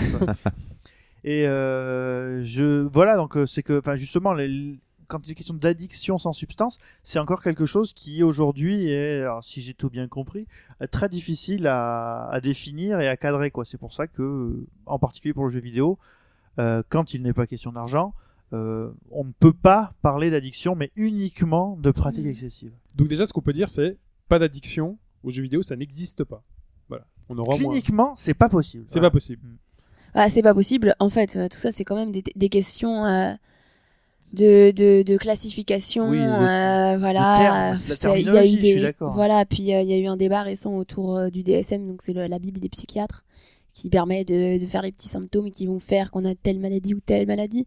Mais la vraie question de, de, de- autour de ce problème d'addiction, c'est pourquoi, mais ça, ça l'est aussi dans, pas que dans les jeux vidéo, pour toutes les, tous, les, tous les problèmes. T'es, t'es addict euh, même euh, bah, au cannabis ou je sais pas quoi, mais la question c'est pas, euh, c'est pas, c'est euh, les jeux vidéo qui sont méchants, c'est la drogue qui est méchante, c'est quand même Quel est le problème à la base? Quel est ton, voilà, que- qu'est-ce qui va pas chez toi, euh, va parler de ton problème, euh, voilà, c'est ça le plus Qu'est-ce qui n'allait pas chez toi. Hervé, quand tu jouais à Kingsfield? Euh, moi, j'allais très bien. euh, je, je, je vois pas le. Et c'est ça qui, c'est ça qu'il faut raconter aux parents et tout, parce que quand vous avez des gens autour de vous qui sont, euh, Ok, je vais parler de Kingsfield à ma mère alors. Non. Oui, c'est possible. Ça, c'est pas, pas d'espoir, à mon avis. Mais euh, les, euh, euh, quand, euh, quand vous avez des gens autour de vous qui, qui ont des comportements inquiétants euh, sur les jeux vidéo, euh, des parents qui sont inquiets pour leurs enfants, mais la question c'est arrêter de arrêter de parler des jeux vidéo et parler du reste quoi. C'est c'est c'est le reste qui est important. Mais par l'arbre qui cache la forêt. quelqu'un qui passe, Ouais. euh, je sais pas, un, un enfant qui passerait 10 heures devant un écran de, de jeux vidéo, la personne, enfin les parents peuvent s'inquiéter quand même. Mais il faut pas qu'ils s'inquiètent du jeu vidéo, il faut qu'ils s'inquiètent du gosse. Tu vois, c'est ça que, que je veux dire. C'est le jeu vidéo, mais bien sûr, euh, il Ça faut pas, il faut télé, pas ça le laisser, il faut pas le laisser des heures par jour sur son écran. De toute façon, il y a un moment, il faut expliquer, lui dire, tu sais, dans une demi-heure, on va manger, on va peut-être déconnecter, combien de temps il te faut, là, là. Bon, Parce alors que ça là, on a, rien. on a des, on a des parents là justement. Euh, les- combien de temps est-ce qu'ils doivent les laisser devant le On a des parents qui joueront avec leurs Oui, enfants. Ça, en c'est un plus, gros progrès. Moi, la, la mienne, elle est un peu trop petite. Oh, mais, mais, mais lâche ce Street Fighter, bon sang. Moi, la mienne, elle me réclame l'iPad et elle peut passer une heure sur l'iPad. Euh. Ouais, Ah, ça c'est difficile avec les enfants, ils sont vraiment absorbés par les par les en plus euh, c'est tactile et tout. Mm. Il faut et c'est là que euh, moi je m'occupe pas mal d'enfants en dehors de, de mon boulot. Et, euh, et l'iPad, j'ai vraiment remarqué. Et je- j'essaye de faire assez gaffe s'ils sont dans une, euh, dans une activité imaginative ou s'ils sont dans une activité, euh, comme on a dit, euh, Narratif ou sensorimoteur. voilà, uniquement sensorimotrice. Si la, si ta gamine, elle passe son temps sur son iPad à exploser des bulles, hein, tu peux dire, mais euh, euh, ça va, c'est riche, euh, qu'est-ce que qu'est-ce qu'elle fait là? Enfin, tu vois, si elle a Elle besoin fait des de. puzzles. ça- Elle fait des puzzles Voilà. elle fait des coloriages, elle dessine. Bah, c'est si si tu si c'est quelque chose qui te qui t'aurait pas choqué euh, en vrai. Mhm. Tu, tu, tu peux laisser faire, il y a pas de tu vois, il y a pas de souci, l'iPad c'est pas un- un- le, le mal quoi, toutes les interfaces et d'écran sont pas le mal. Apple, c'est pas le mal. Et, euh, et mais par contre, si euh, t'as l'impression que c'est euh, empiler des cubes, les casser, empiler des cubes, les casser, empiler des cubes, les casser, pareil, tu le laisserais faire euh, un peu, et puis au bout d'un moment, tu t'inquiéterais, tu te dis, il- ça dépend son âge, hein, parce qu'il y a un âge où t'as besoin d'empiler des cubes et de les casser, mais euh, si c'est à 7 ans que tu que t'as besoin d'empiler des cubes et les casser, empiler des cubes et les casser, c'est que t'as quelque chose à exprimer là, donc euh, il faut en parler. Est-ce qu'elle est, elle est pas bien, énervée, enfin, tu Oui, vois, si, quelque chose exemple, à tu comprendre. passes, euh, c'est un exemple dont on parlait tout à l'heure et que je peux recaser là, c'est que tu passes par exemple 8 heures à faire un château de Lego. Un château Lego, Mhm. c'est long à faire, c'est vachement long. Donc la plupart du temps, quand tu es un enfant, ton papa t'aide à le faire.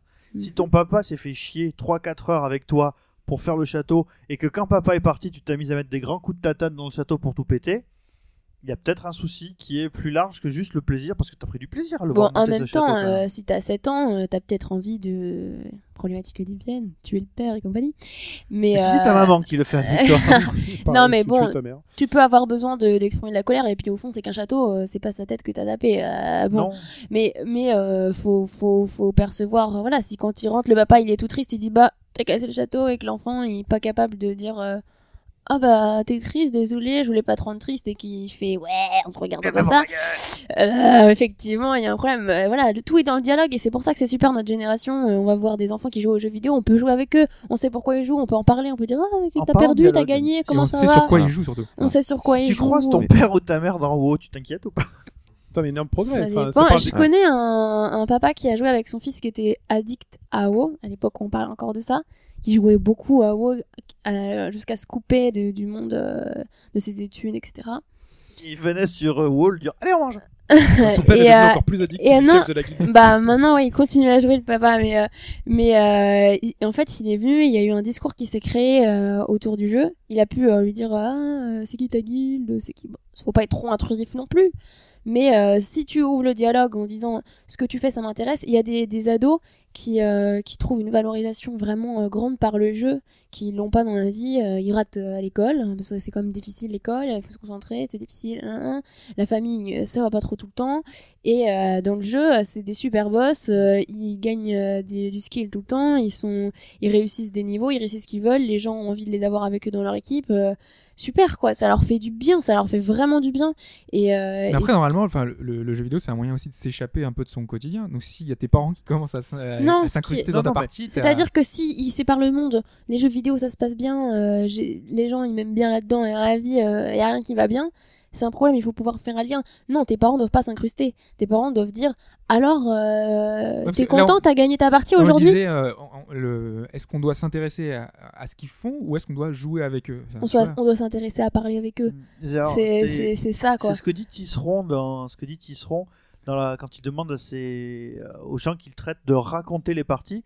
Mais par contre, du coup, il dit quelque chose que je trouvais extrêmement intéressant, c'est que pour pouvoir comprendre et bien faire parler la personne, on ne peut pas être hypocrite, c'est-à-dire qu'il faut connaître Bah oui. de quoi on parle. Donc il faut vraiment s'y intéresser pour, pour que tu Voilà. comprennes les mécanismes aussi T'es qu'ils pas racontaient, obligé quoi. d'y jouer. Mm. Non, parce mais au moins que le les connaître. parents quoi. ils peuvent pas forcément.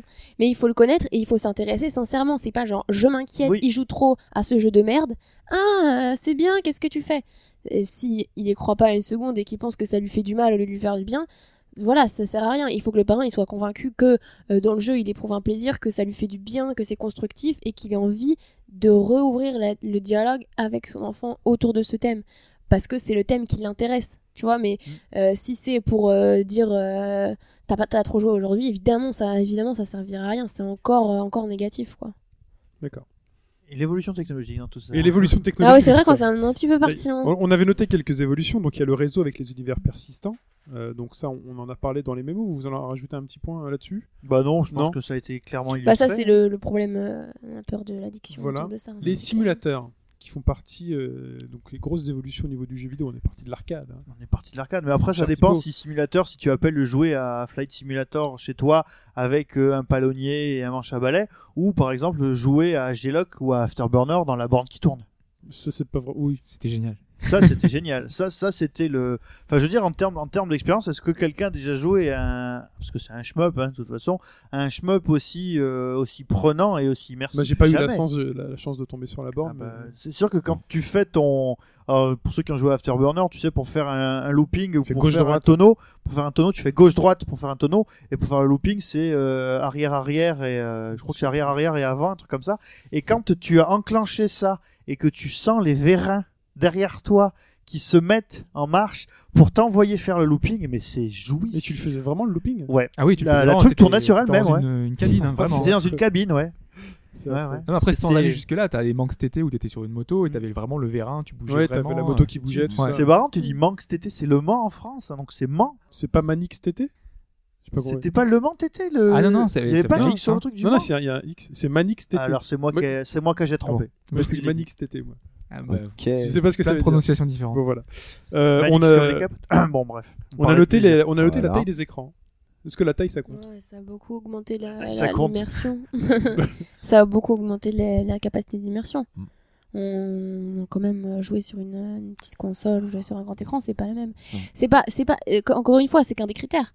Voilà, c'est parce qu'un des que, critères. parce que, mais voilà, c'est ça, c'est ça comme, fait partie. c'est comme euh, le fameux Kingsfield. Euh, Toi, T'as joué où- un jeu dans ta Ouais, ouais, ouais, non, mais parce qu'il m'a relancé là-dessus, il m'a dit qu'il fallait que j'en parle. Euh, euh, voilà, les graphismes n'étaient pas le point déterminant. Euh, là, la taille de l'écran, je me souviens, voilà, euh, je jouais à GoldenEye à 4 euh, sur un écran 36 cm et on se s'amusait, on se marrait tout l'après-midi Mm. quand même. Ouais.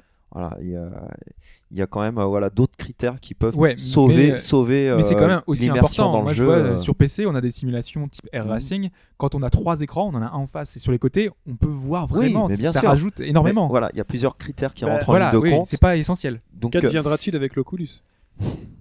C'est vrai avec l'Oculus Rift, oui. Parce que là pour le coup tu vois à 360 degrés. Alors, l'Oculus Rift, en fait, c'est des, c'est une, euh, des lunettes de réalité augmentée. Donc, en fait, Ok. on a une espèce de casque Je sur la connaissais tête. pas le Oui, c'est De le la plus réalité récent, en fait, virtuelle parce que plutôt sinon- qu'augmentée. Oui, la réalité virtuelle, c'est- Et mais ju- justement, en fait, c'est là où c'est. Enfin, moi, je juste pour citer euh, une expérience. En ce moment, je joue à, à Rayman Legends, qui est un très bon jeu sur Wii U, achetez-le. Euh, C'est pas un même si- podcast d'actu, attention. Je hein. sais, ouais, pas d'actu, on parle pas d'actu aujourd'hui, on parlera pas de la 2DS. Euh, et donc, euh, j'ai un écran, j'ai une télé 22 pouces, moi, que j'ai depuis longtemps, et que j'ai pas racheté, euh, parce qu'il faut acheter des croquettes pour les petit, enfants, hein, ça coûte 22. plus cher. Euh, et euh, je, je me surprends à jouer vachement plus près de la télé que je n'y jouais avant.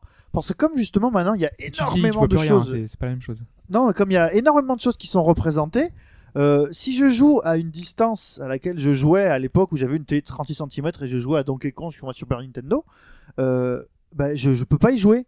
Là, par exemple, il y a tellement de choses à gérer, tellement de choses à voir pour faire une run parfaite que sur mon écran 22 pouces, alors que le jeu est bien représenté, il n'est pas pixelisé, euh, je joue en 1080p, tout va bien, quoi. Mais je n'y arrive pas. Alors que normalement, 22 pouces, c'est largement suffisant par rapport à une télé de 36 cm de la grande époque, quoi. Ça, Ça, c'est que jeux. tu hein. dis que les jeux suivent euh, la taille des écrans, quoi. En gros, c'est ça que tu veux Bah, dire. c'est un peu ça, ouais. Ouais. Le donc, motion on- capture. le. Euh, bah, motion capture, c'est le- c'est la Kinect, c'est ça? Non, le motion capture, c'est le fait de. Alors, si, si, ce- c'est ça. Tu voulais c'est- parler de Pour Kinect moi, c'est bah, pour moi, Ça, c'est ça, du motion capture. gaming. Ça, c'est du motion C'est gaming. pas la même chose. Les motion capture, alors, C'est une forme de représentation, le motion capture. motion capture, tu prends sur les mouvements de ton personnage, de ton avatar, euh, les mouvements sont Ouais, calqués mais sur dans des Kinect. Adventure, c'est ça. Tu as C'est du motion gaming, C'est toujours. du motion gaming. Mais la motion Oh. capture, ça peut être utilisé via Kinect, comme on l'a vu dans le prochain Project Spark. qui- Voilà. On va pouvoir motion capturer. En fait, on pourra faire des mouvements et euh, Kinect va enregistrer les mouvements et les reproduire à l'écran. C'est un petit peu de la Le motion, motion capture. gaming, c'est de la motion capture utilisée pour du gaming, quoi. Bah, Ouais, ouais, Kinect c'est de la motion a capture. Voilà. Par exemple, sur, euh, avec euh, la Wii, il n'y a pas de motion gaming, il n'y a pas de motion capture, il y a du motion gaming. Sur quoi? Sur Wii. Bah oui, parce qu'il utilise juste les, La manette. les manettes. Donc Ouais. euh, Et c'est comme il y a deux les deux capteurs. points. Alors oui, on deux peut- points du. On peut parler de motion capture pour Voilà. Kinect. Allons-y alors. Est-ce que ça apporte de l'immersion ce motion Bah, c'est une question. Pour moi, c'est une vraie question. Je, je sais qu'il y a des psys qui trouvent que oui, qui l'utilisent euh, plus. euh, on en parlera tout à l'heure. euh, Oui. qui, voilà, qui, quartier, qui ouais. puissent utiliser- qui peuvent utiliser euh, certains jeux parce qu'ils disent ah c'est super immersif grâce à ça. Moi je sais pas, je pense que mais c'est très intéressant ce que tu as souligné euh, Valley. Euh, c'est euh, c'est c'est c'est vrai qu'il y a un moment où ça va te déranger puis au bout d'un moment ça sera Alors, assez Uncanny Valley, on n'a pas précisé ce que L'Uncanny c'était. Valley, on va l'expliquer. En gros, ça a été mis dans les années 60, ça date des années 70. Et en gros, c'est au niveau des représentations. Plus tu te rapproches de la perfection du photoréalisme d'une représentation, plus tu vas avoir tendance à t'arrêter sur des micro-détails. Et normalement, c'était fait avec, enfin, avec des robots. Avec des robots, euh, oui, voilà. exactement. Donc euh, tu fais un robot qui peut être quasiment euh, humanoïde, mais euh, par exemple, s'il a euh, un mouvement d'œil bizarre, c'est tout de suite Ça ce qui va, creepy, ce qui va t'arrêter et ça, Ça va te faire mettre flipper, ouais. à une certaine distance. Donc Mhm. Uncanny Valley, ça veut juste dire la vallée étrange. Et alors, normalement, c'est pour des questions de représentation. Moi, j'en parle dans des questions de, de gaming parce Non mais que c'est assez similaire, je suis d'accord, il y a un Quand- parallèle. quand on parle de la Wii, euh, au début de la Wii, quand on a tous essayé la Wii avec Wii Tennis, on s'y est tous cru. Mm. On s'y est tous cru à fond les ballons.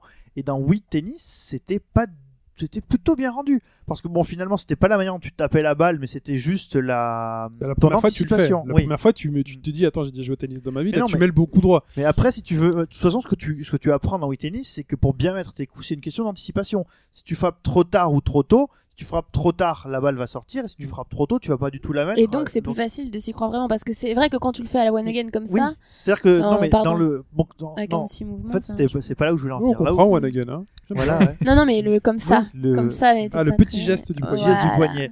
C'est que, euh, en gros, la reproduction était relativement bien. Dans certains jeux, après, quand tu jouais par exemple à Zelda Twilight Princess, que j'ai testé, mais ça, ça n'est que mon avis, euh, t'as aimé toi?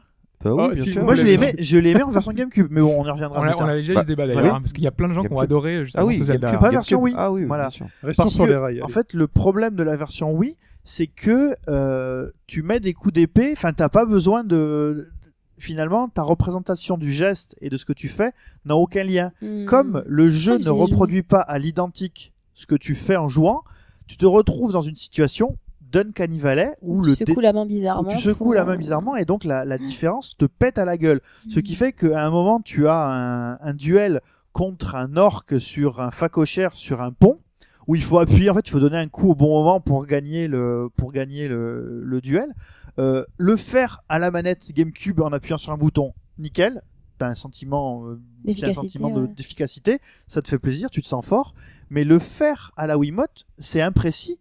Et d'autre part, euh, que tu essayes de le mettre de manière stylée ou juste en secouant la manette comme un gros crétin, ça change rien. Donc Hmm. du coup, de le si faire ça change, c'est plus crédible. Pour toi, t'as l'impression Ah de, bah- de l'avoir vraiment fait. Eh ben pour moi, non, justement, le fait, On le fait ça du que- roleplay. Si c'est pas assez bien fait, non, n'importe parce comment. que je crois que j'y ai joué à Voilà. ce Zelda et qu'en fait, euh, tu les coups d'épée, euh, ne- même si tu fais un vrai coup d'épée, ça marche pas, euh, ça marche limite moins bien. Voilà. Il vaut mieux avoir un petit coup sec comme ça. C'est ça. Mais du coup, euh, du coup, ça te perd complètement la sensation Voilà. de faire le mouvement, etc. Et là, tu perds. Effectivement, c'est la question de est-ce que euh, cette euh, euh, amélioration apporte de l'immersion ou pas? Parce qu'on avait dit un des critères de l'immersion, c'est la surefficacité du mouvement. J'appuie sur un bouton. Mm. Youhou, euh, j'ai défoncé tout le monde. Mm. Et, euh, et là maintenant il faut faire du sport quoi. Donc euh, est-ce que ça t'apporte plus ou est-ce que ça t'enlève de l'immersion sans Ça, aller jusqu'à euh, faire du sport, euh, moi je pense dans Metroid Prime, toujours sur Wii, en fait c'est un, un FPS, donc on a vu la première personne. Un FPA, s'il te plaît. Oui, un FPA. Euh, on doit ouvrir des portes en fait, euh, First Person Adventure. Tu peux te balader, tu peux faire la plateforme. Et, euh, et quand on est en face d'une porte, pour ouvrir la, la- la porte, normalement, le personnage, il met son bras en avant et il tire. euh, Enfin, en gros, tourne et il il tourne une, Mhm. une espèce de manivelle. Et ben refaire ce geste-là avec la, avec la Wii, c'est possible. Donc tu mets ton, ton bras en avant, tu tournes avec ta Wiimote et t'as l'impression vraiment d'y être quoi. Mais Ouais. dans, Metro- dans Metroid Prime, c'est super bien fait, je suis d'accord. Exactement. Mais quand c'est bien Dans- fait, ça marche, c'est super Dans bien. Twilight Princess, Ouais. c'est complètement foiré. Mais ça dépend de l'implication de chacun, je pense. Si Bah, moi, t'as- j'étais t'as à fond, envie hein. d'y croire, je pense que ça marche. Moi, j'étais. Bah, bah, ça dépend comment c'est fait. Je pense parce que moi Zelda vraiment, euh, j'y arrivais pas trop. euh, Alors que dans Skyward Sword, ça a été quand même vachement arrangé de Oh, ce point de vue-là. amélioré, oui. Voilà, ouais. Mais donc c'est pour ça que je trouve ça super bien euh, le, rap- le rapprochement que tu as fait une Gany Valley. Il y a clairement euh, un moment où ça t'apporte quelque chose et puis un moment où ça te gêne plus qu'autre chose. Mais je trouve ça quand même intéressant de garder les deux parce qu'il y a ce côté immersif de j'appuie sur un tout petit bouton et il se passe plein de choses. Si tu dois tout le temps euh, en faire autant, est-ce que euh, ça ne peut pas plus te gêner Euh, C'est une question. Pour moi, le- c'est pas évident comme ça réponse. a été le débat parce que Assassin's Creed 1 est sorti en même temps que Mirror's Edge et c'était en fait la différence pour faire des pirouettes. Dans Mirror's Edge, si tu voulais faire des super pirouettes et rebondir contre les murs, il fallait maîtriser une séquence de touches assez complexe qui était logique, qui était parfaitement logique parce qu'il y avait un bouton pour se lever, un bouton pour se baisser, enfin c'était bien Oui, mais il y pensé. a trop de touches. Et il y avait donc, mais il fallait accomplir pour, pour rebondir sur un mur, s'accrocher, faire un saut périlleux et repartir. Alors que dans Assassin's Creed, tu vas contre le mur, t'appuies sur A et top, ta, ta, ta, ta, et le mec s'envole quoi. Et il y avait un peu une guéguerre entre les gens qui disaient euh, Assassin's Creed jeu pour les noobs et ceux qui disaient euh, Mirror's Edge, faut être un singe savant quoi. D'accord. Ce que je vous propose pour conclure cette partie, c'est euh, un rapide tour de table pour savoir si, euh, pour vous, euh, l'évolution technologique, elle a apporté plus d'immersion ou pas. Alors, Pipo, tu commences, comme ça tu fais rapide. Comme ça, comme ça je fais rapide, hein, comme d'habitude. Ben, en fait, est-ce qu'il y a, je, je sais pas s'il y a une réponse claire, voilà, parce que par exemple sur pour Zelda, pour Twilight Princess, moi là l'évolution technologique du secouage de manette, ça m'a complètement et du coup je suis revenu en arrière. Mais euh, par exemple euh, sur euh, quand c'est bien exploité, c'est parfait. Mais sur quel Metroid. progrès, euh, là on parle pas forcément du motion gaming, mais quel progrès technique, toi, finalement, a apporté le plus d'immersion? Le progrès technique qui a apporté pour moi le plus d'immersion, hmm, pour moi c'est vraiment la. Je pense que c'est euh, l'intérêt porté au level, enfin, au game, au sound design des jeux. Le son. Quand le son, quand plus le son a Mm. été réfléchi, les. Bon, j'ai encore cité un Zelda dans Wind Waker, là, le morceau de bois que tu jettes et qui fait vraiment le bruit d'un morceau de bois. Mhm. euh, c'est- J'avais jamais vécu ça avant, quoi. Et là, pour le coup, t'es dans le jeu parce que t'as une euh, sensation de la réalité Mhm. pure qui est reproduite. D'accord. Hervé? Winnie qui coule? Oui. Euh, bah écoute, c'est ce que je dis- ce que je disais tout à l'heure. C'est pour moi, c'est pas forcément essentiel. Euh, forcément, euh, bon, si, si c'est bien amené, si c'est bien utilisé, euh, l'évolution technologique, euh, ça, ça peut être un gros plus, mais euh, faut pas euh, penser que c'est euh, quelque chose qui est indispensable. On peut euh, s'amuser euh, beaucoup plus simplement. euh, Il n'y a pas de problème, quoi. Pour moi, j'avais l'impression dans ce que tu disais que la 3D, euh, elle t'avait apporté beaucoup quand même. Euh, Le plaisir exploratoire de la Ah, 3D. oui, parce que c'était- euh, c'était une découverte. Ouais. Mais après, euh, rejouer à un jeu en 2D euh, derrière, euh, Mm. je, peux, je peux y retrouver euh, tout autant de plaisir, voire plus. Mm. Voilà, c'est. Au niveau de l'immersion, euh, tu, tu Mm. étais plus, autant immergé dans un jeu 2D que dans un jeu 3D Oui, oui, bah oui. Je peux être autant immergé euh, dans, dans un jeu euh, sur une 36 cm que, que sur un, un grand écran. Mais la Voilà. 3D a quand même apporté un plus dans l'immersion ou pour toi ou pas? La 3D Oui. Euh, oui, Explorer des mondes oui. en 3D. vers- Oui, mais c'est, je, je te dis, ça, bon, euh, c'est, c'est pas, c'est pas indispensable. C'est pas, c'est pas quelque chose d'indispensable. La 3D est pas forcément indispensable. Avoir un grand écran est pas forcément indispensable. Après, c'est, une, C'est cumu- toujours c'est une cumulation de, de plus, surtout s'ils sont bien exploités. Mais, euh, mais voilà, bon, c'est ce qu'on, ce qu'on disait là pour, pour, pour le Zelda. Voilà, il faut que ce soit, que ce soit bien utilisé. Hobbs. Euh, moi, euh, c'est tout le contraire. Moi, c'est primordial. Moi, j'ai besoin de nouveautés. J'ai besoin que, que ça change, qu'on nous change le paradigme de jeu. on a besoin d'avoir euh, des nouveautés dans le jeu vidéo pour pouvoir progresser, pour pouvoir avancer, pour pouvoir avoir de nouvelles expériences de jeu. Sans ça, moi, je- on restait toujours euh, dans un immobilisme qu'on a eu pendant longtemps. Euh, on était resté dans des représentations 2D on progressait plus. Il y a un moment, on, a, on atteint une limite. On peut faire toujours des expériences super chouettes en 2D. Moi, je dis pas qu'il faut enfin qu'on ne peut plus en faire.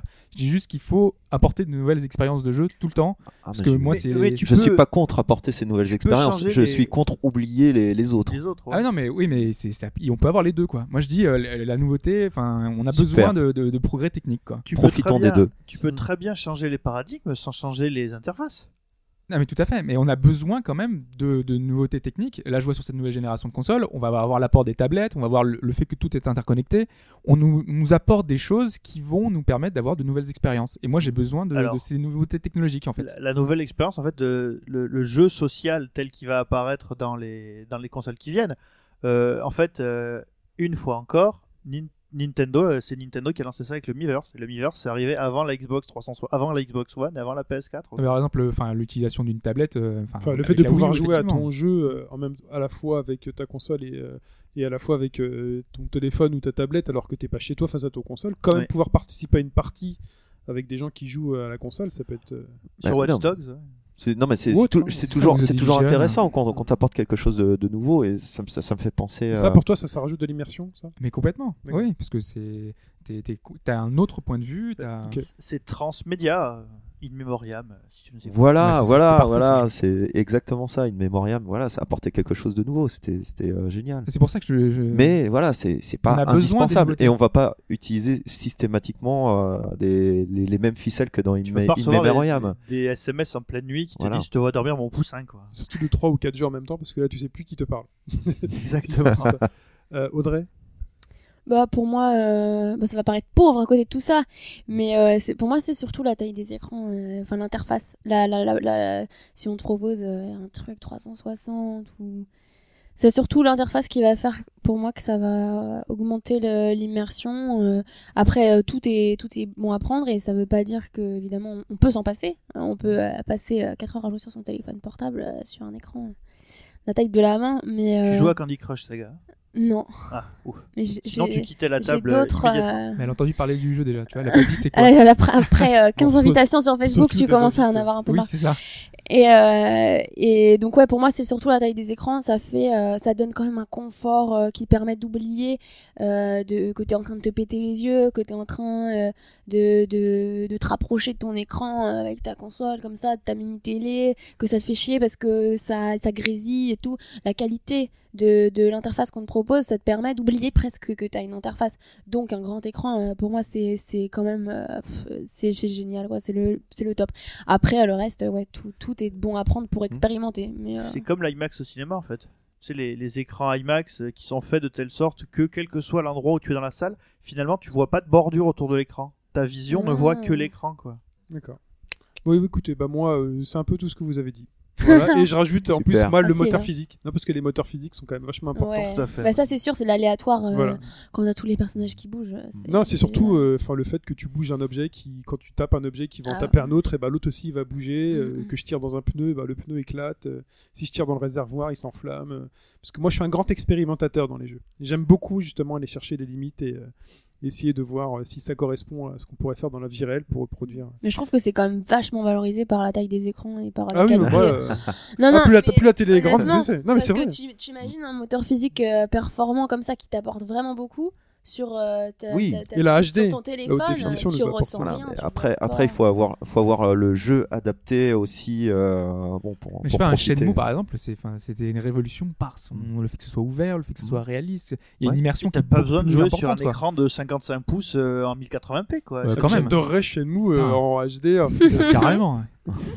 J'adorerais. Ça apporterait un vrai plus. Pour moi, c'est le choix que je fais toujours. Enfin, tu peux me poser la question est-ce que tu préfères ça ou ça euh, dans, dans... Est-ce que tu préfères avec ou sans ça, avec ou sans ça Et si on propose un grand écran ou un petit, je dirais toujours le grand. Mais oui, Oui, mais bien sûr, bien sûr. faut toujours chez le grand. Mais ce qui est, inté- ce qui est intéressant, c'est de, de voir qu'on a quand même tous une sensibilité différente sur, euh, sur ce qui nous semble euh, crucial ou important le truc, pour, s'immerger dans le c'est jeu. vraiment bon après c'est c'est vraiment type dépendant. hein. Moi si je reviens toujours au shmup, franchement mon shmup que j'y joue sur un écran 36 cm Oui, plat ou que j'y joue sur un 55 pouces, ça m'apporte rien de jouer à Space Mega Force sur Super Nintendo. Forcément, euh, ça dépend du jeu. euh, voilà. Voilà. ouais.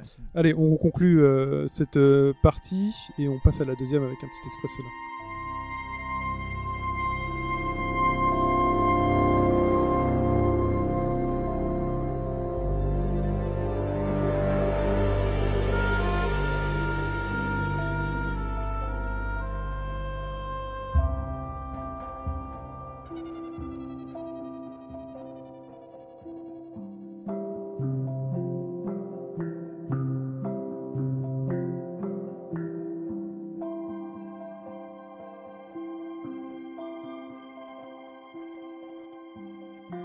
Donc, messieurs, dames, je vous propose de sortir maintenant euh, votre stylo bleu, votre stylo rouge. Vous passez sur une nouvelle page et vous écrivez tout en haut partie 2, souligné, encadré en rouge trois fois.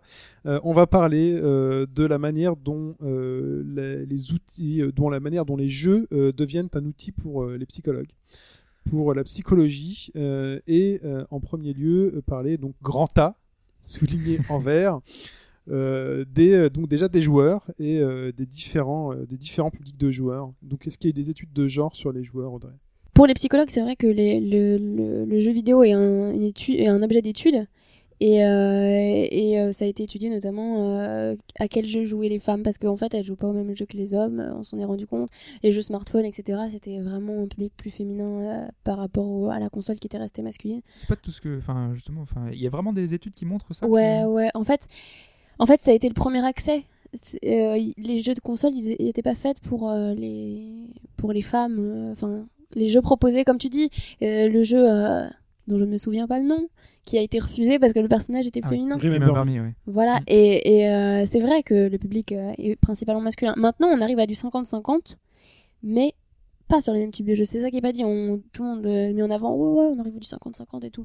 Mais euh, parce qu'il y a beaucoup de filles qui, qui jouent à des- d'autres jeux qui ont fait, sont faits pour les Parce filles. qu'en fait, on nous a souvent dit que, justement, que les, les éditeurs, on leur reprochait de faire des jeux pour filles, alors que c'est pas forcément ce qu'elles vont aimer. Enfin, je sais pas, un lait à passion. Il y a des éditeurs qui vont faire du lait à passion, par exemple, euh, et, on va dire très, c'est un très jeu pour filles, quoi. quand même. le- Léa Voilà. Passion, euh, Ouais. dans Léa Passion journalisme, je me souviens qu'il y a un choix, mais un truc genre invraisemblable, où si tu décides d'avoir un enfant, tu dois abandonner ton métier pendant un moment. Et enfin, il y a des trucs dégueulasses dans Ah, ces jeux. c'est Quoi. un peu atroce la condition. ouais. Et ça, ça, et donc il y a vraiment, euh, des, vraiment des jeux pour filles entre guillemets. C'est vraiment. Bah, euh, comme tu dis, les passions, clairement. Enfin, euh, mais ça veut pas dire que si t'es un garçon, t'as pas le droit d'y jouer. Non, non, je dis pas ça. Ça, ça- veut pas dire que, que les filles font pas d'autres jeux qui sont Ouais, euh, ouais, entre guillemets réservés aux euh, garçons. C'est hein, la retranscription évidemment. du monde euh, des jouets tel qu'on le connaît même encore Voilà, aujourd'hui. C'est c'est un peu triste, hein. Oui, c'est triste. c'est Aujourd'hui, tu vas dans un magasin de jouets, t'as un rayon tout rose avec des poupées, des machins. Euh, les Lego, les boîtes de Lego, elles sont roses, euh, c'est des maisons euh, à construire, des fermes avec des animaux. Et puis à côté, t'as la maison bleue avec, euh, c'est un garage avec une voiture et machin. Parce que C'est sur- clair que ce serait bien d'intégrer les deux, ce serait merveilleux, même pour les jouets comme pour les jeux vidéo, euh, qu'on puisse avoir euh, Barbie avec Spider-Man et qu'ils puissent euh, faire des trucs ensemble, je Ouais. sais pas. Mais tu Mmh. vois. euh, Je note.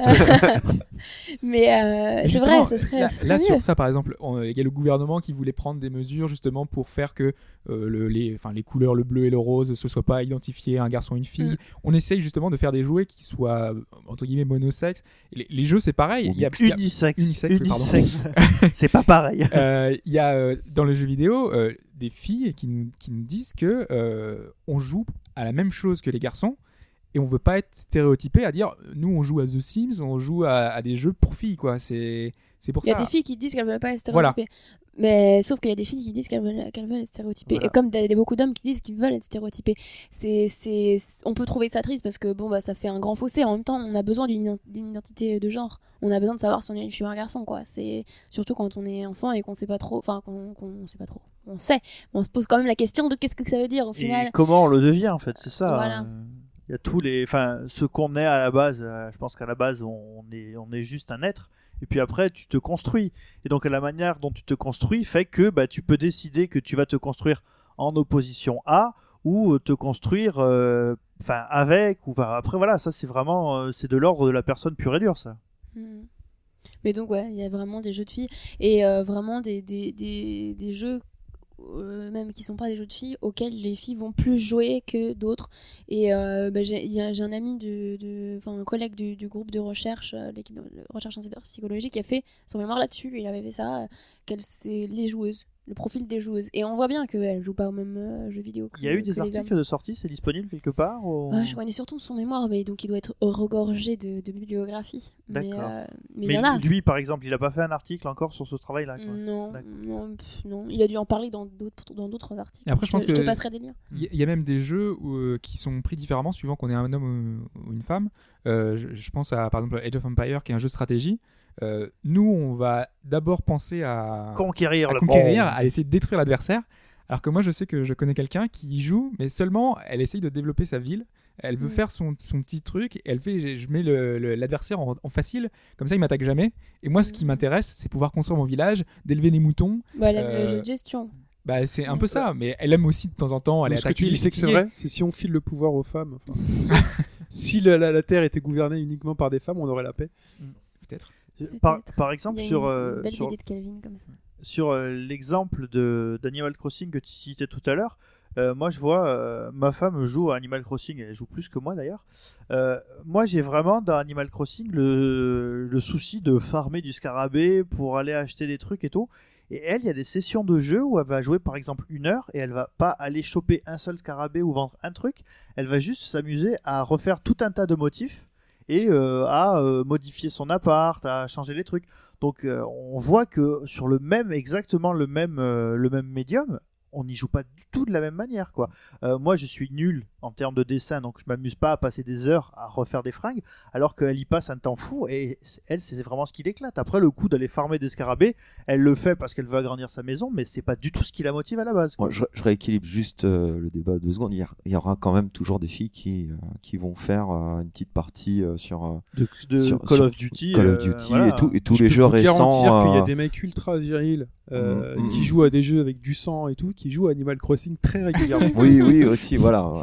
Je, je- je voudrais vous le préciser. on Euh, le sait, on le dit, voilà. Euh, parlons de la personnalité des, des, des joueurs, euh, notamment donc, euh, ce que, dans ce que tu as étudié donc, euh, dans les mémos, dans les jeux de rôle.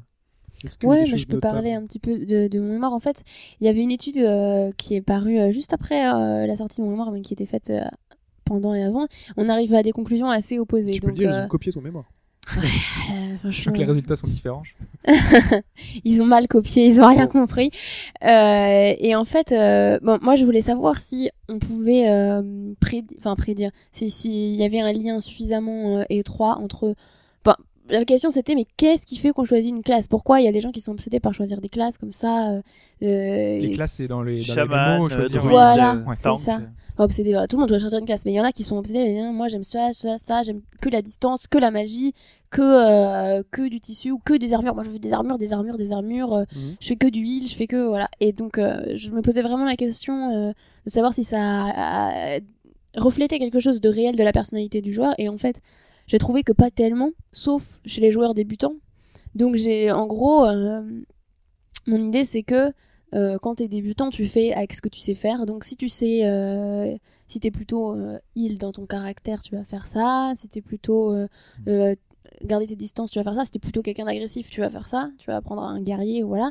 Et puis avec le temps, tu vas te rendre compte que tu gères mieux autre chose. Et puis ensuite, tu vas vouloir expérimenter plein de choses. Et les vrais gamers, ils, aiment expérimenter. Puis ensuite, ils choisissent euh, parce que c'est un peu à pierre feuille ciseaux. Les, classes, elles sont construites comme ça si elles sont assez équilibrées.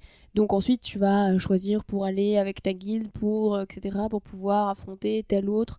Et, et comme comme on dit, les identifications, elles vont se faire ailleurs. Donc tu vas choisir un personnage aussi en fonction de ce que t'aimes affronter. Donc ça va être euh, de plus en plus euh, varié. Rien que ça, rien que ça, ce que tu décris, sans rentrer encore dans les mécaniques euh, psychologiques, hein, c'est un travail passionnant parce que moi, par exemple, qui ne joue pas du tout à Final Fantasy XIV, je prends un véritable plaisir à lire les chroniques de Hobbes ou de Samizo sur, euh, sur le forum parce que quand les mecs te racontent euh, les situations auxquelles ils ont fait face et comment ils les ont, euh, comment ils ont essayé de les résoudre, c'est beau, je dirais, de voir euh, les cerveaux fonctionner à l'air libre, Mm. quoi. Et rien que ça, c'est passionnant, quoi. Sans rentrer encore dans des considérations Mm. psychologiques.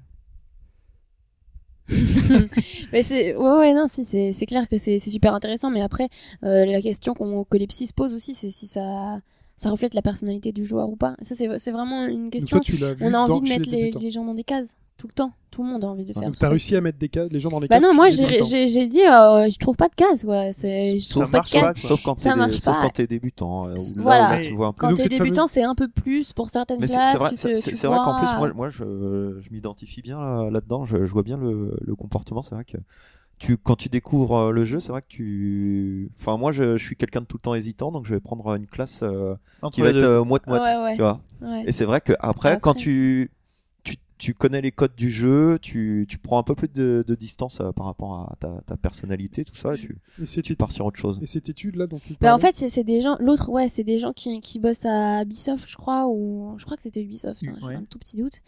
Et, euh, et donc, c'est un laboratoire de recherche qui est financé par, euh, par des, des, des compagnies comme ça. Et, et donc, ils avaient peut-être envie de trouver un autre résultat. Ouais, il faut quand même prendre conscience que ça peut être orienté. C'est c'est pas malhonnête, mais.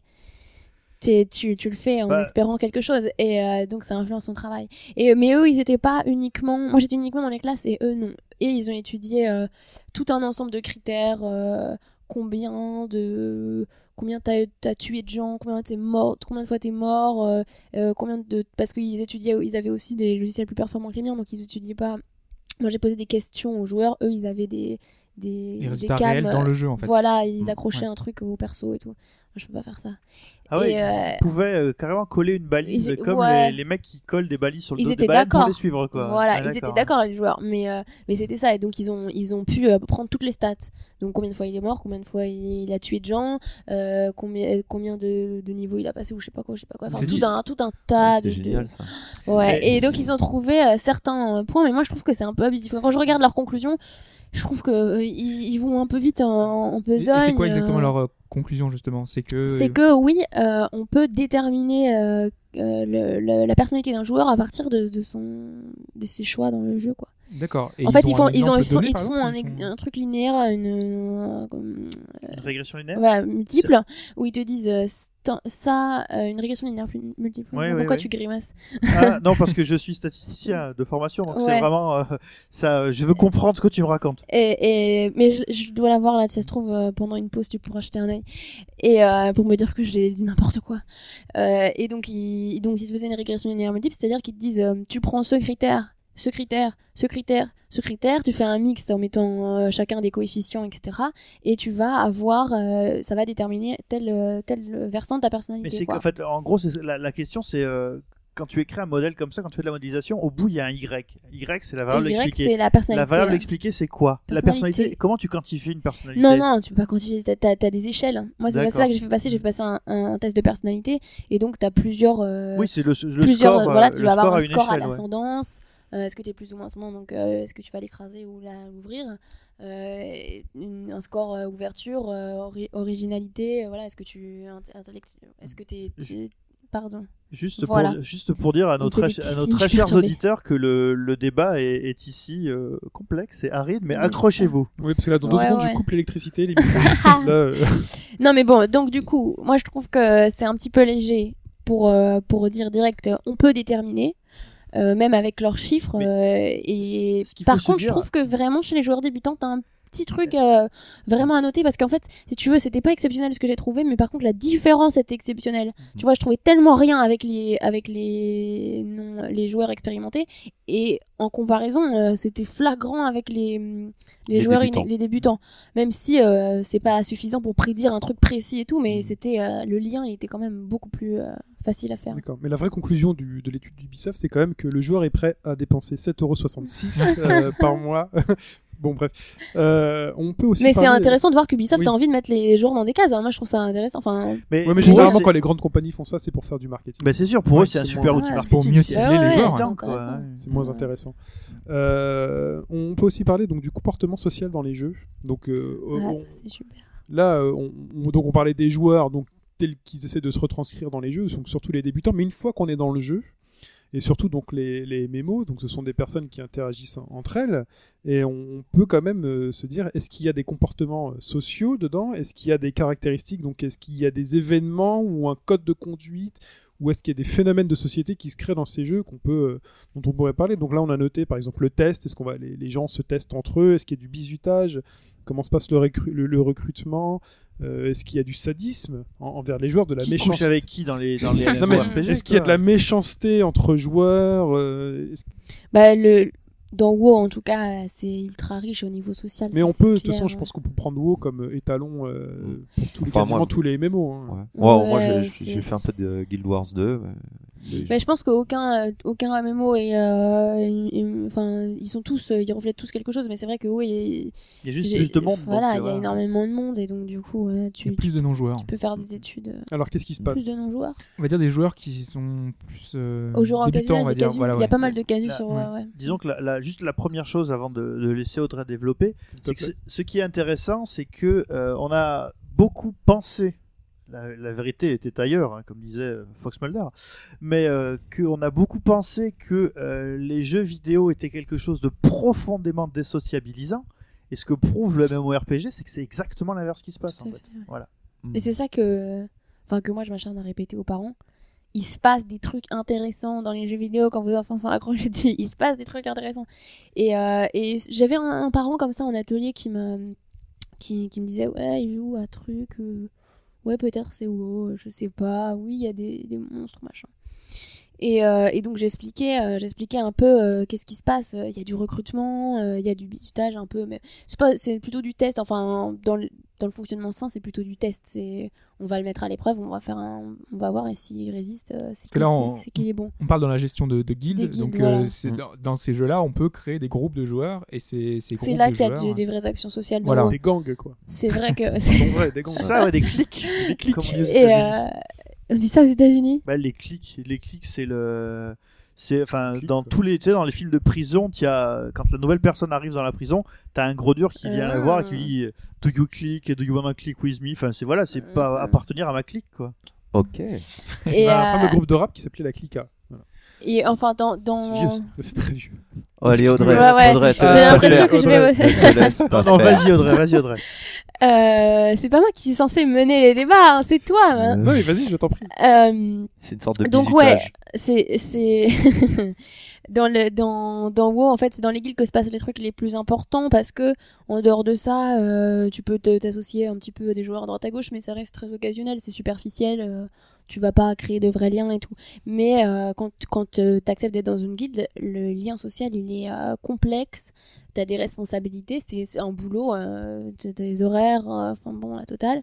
Et, euh, et du coup, tu, c'est clair que ça, ça te, pas mal de joueurs le disent, ça, ça leur apprend euh, vraiment euh, une sorte de communication. Il y a des, y a des joueurs qui se disent qu'ils se sont rencontrés sur le jeu, qui, euh, qui, parce qu'il y a des, des joueurs qui se voient après IRL, il y en a même qui se mettent ensemble et compagnie. Alors, IRL, c'est in real life, hein, pour IRL. ceux qui sauraient pas. Ouais, Ah oui, parce que c'est que les joueurs de MMO qui savent ça, c'est vrai. Oui. Pas pensé. Non, même sur les forums. Non, les forums, Ouais. en fait, Ça c'est. va, je pense. Mais en fait, On a dit des sur un forum, c'est un compliqués, MMO, faut pas se le cacher. Oh, Discuter ouais. sur un forum, c'est Tout un à MMO. fait, t'as un avatar. C'est du roleplay avec T'as, notre t'as- ton avatar pour interagir avec les autres. Tout à fait. Voilà. Par Donc, contre, euh, par on contre, moi, je voulais réagi- réagir juste sur l'histoire de la guilde. Putain, Moi, j'adorais euh, me, me balader sur, euh, sur une map et rencontrer des gens au pif et euh, monter un petit groupe de 2, 3, 4 euh, à l'arrache comme ça. Je Mm. trouve il y a le côté sympa, euh, la rencontre. Voilà, c'est ce euh, sympa. Pardon, c'est sympa hors Mhm. guilde, euh, mais c'est superficiel quand même. c'est superficiel, mais euh, voilà, bon, quand on parle de la Mm. relation sociale, moi j'aime j'aime j'aime la rencontre. De la euh, spontanéité. et ouais. j'aime la rencontre euh, comme ça sur, sur Ça la map. Et tu-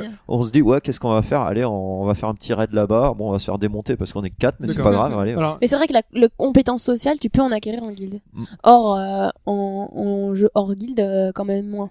Mm. Tu, c'est, un plaisir. Voilà, Voilà, c'est éphémère, c'est- c'est un plaisir. Quand je dis superficiel, c'est pas négatif. Mm, mm, mm. Mais c'est vrai que tu, tu vas pas euh, commencer mais- à te prendre la tête pour savoir qui récupère Ouais. les objets. En fait, tu- ça peut arriver aujourd'hui parce que là, par exemple, on, parle de, on parlait de Final Fantasy XIV, qui est le dernier MMO sorti euh, la semaine dernière. Mm. Et euh, en fait, euh, ils veulent Ressorti. Oui. 14, des instants à 14. Et Oui. ouais. Il y a le 15 hein, qui attend là. Et en fait, ils te prennent la main. Donc, euh, du coup, quand tu vas rentrer dans un endroit qui va, où tu, un donjon que tu vas devoir faire, euh, ils te créent les, les équipes euh, en fonction de, de- des classes qu'il faut choisir. Mm. Ils te, f- ils te font une équipe euh, directement et Il y a un ensuite outil pour ça. Qui Ouais, il y a monte un outil qui ça. fait ça, euh, ils te montent une équipe et ensuite, bah, quand la partie va se lancer, le- tu vas faire le donjon et bah tu fais. Alors toi, tu t'occupes bien de gérer ça et tout. Et il y a une mini interaction sociale qui se passe quand même euh, à ce niveau-là. Et après, si tu as envie, tu peux rester en contact avec Mais eux. et tout ça, euh, Mais, ça se fait aussi dans WoW quand tu fais des donjons en aléatoire. Ouais. Mais euh, c'est. Je trouve ça moins riche que les guildes. Enfin, en tout cas, au niveau riche. sociaux, les sociologues s'intéressent moins à ça clairement qu'aux guildes. Parce que les guildes, c'est vraiment construit est-ce euh, que ce toute une société. La, question qui est intéressante, c'est au-delà des règles du jeu, c'est est-ce que euh, au, au niveau entre les joueurs, est-ce qu'il y a des relations qui se créent, mais euh, de manière sociale, même en dehors des règles du jeu? C'est-à-dire, est-ce qu'il y a des relations de servitude? Est-ce qu'il y a des joueurs qui vont humilier d'autres? Euh, Mais moi, je connais pas beaucoup euh, ces principes-là, mais Il y en a nécessairement, c'est sûr. Je pense que dans Il y a une du guilde, bullying. ouais.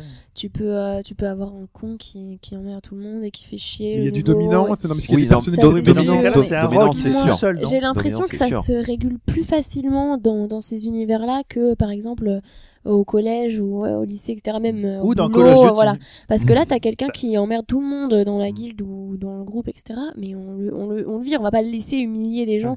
Alors, il doit y en avoir. Moi, j'ai pas spécialement euh, connaissance de ça, mais euh, c'est plus euh, le cas sur euh, Facebook et compagnie, du harcèlement, enfin les, les dangers d'internet, on les connaît, mais parce que c'est des vrais, c'est des gens qui se connaissent vraiment et qui Mhm. s'acharnent les uns sur les autres. Mais sinon, il n'y a pas tellement de bénéfices à tirer à humilier des gens euh, dans le jeu, voilà. Son plaisir narcissique. T'as ton plaisir narcissique, mais en général, euh, si t'es quelqu'un comme ça, rapidement tu vas te retrouver à jouer tout seul, quoi. Parce Ouais, que et par contre, pas par l'intérêt, contre ouais. euh, on retrouve for- forcément quelqu'un de, de dominant, même plusieurs personnes dominantes dans, dans une guilde. Mais Mais là, dans, le côté positif de la chose.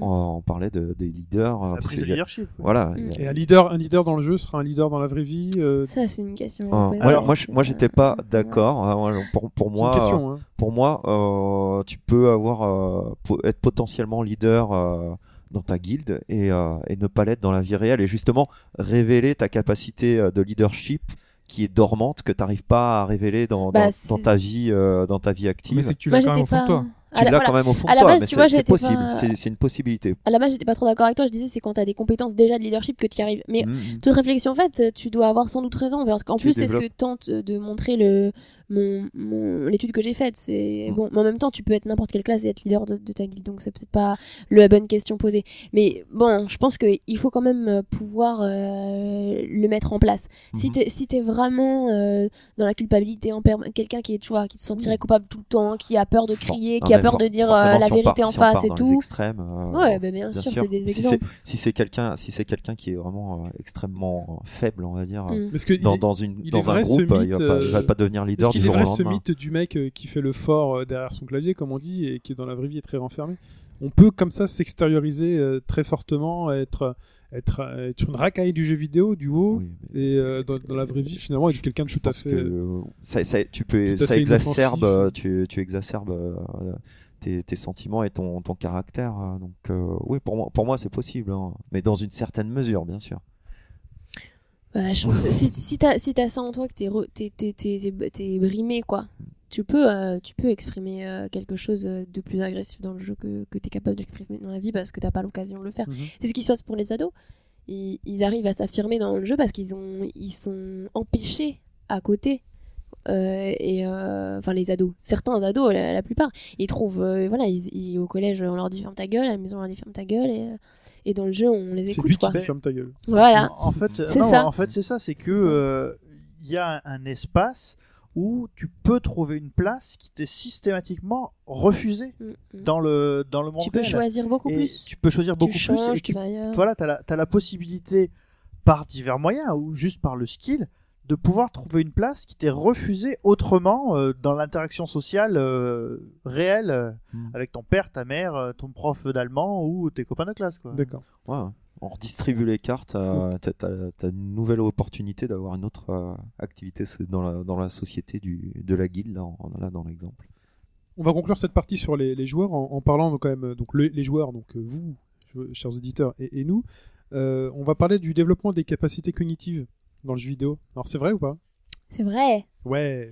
C'est vrai, ouais, ouais, ça, c'est, ça, c'est utile de jouer euh, quand t'es un enfant. Bah voilà, déjà t'apprends à gérer tes frustrations et tout. Tu dois prendre des décisions en situation de stress. euh, tu dois, euh, tu dois te confronter à l'échec plusieurs fois, euh, insister, te concentrer. T'as quand même une concentration élevée.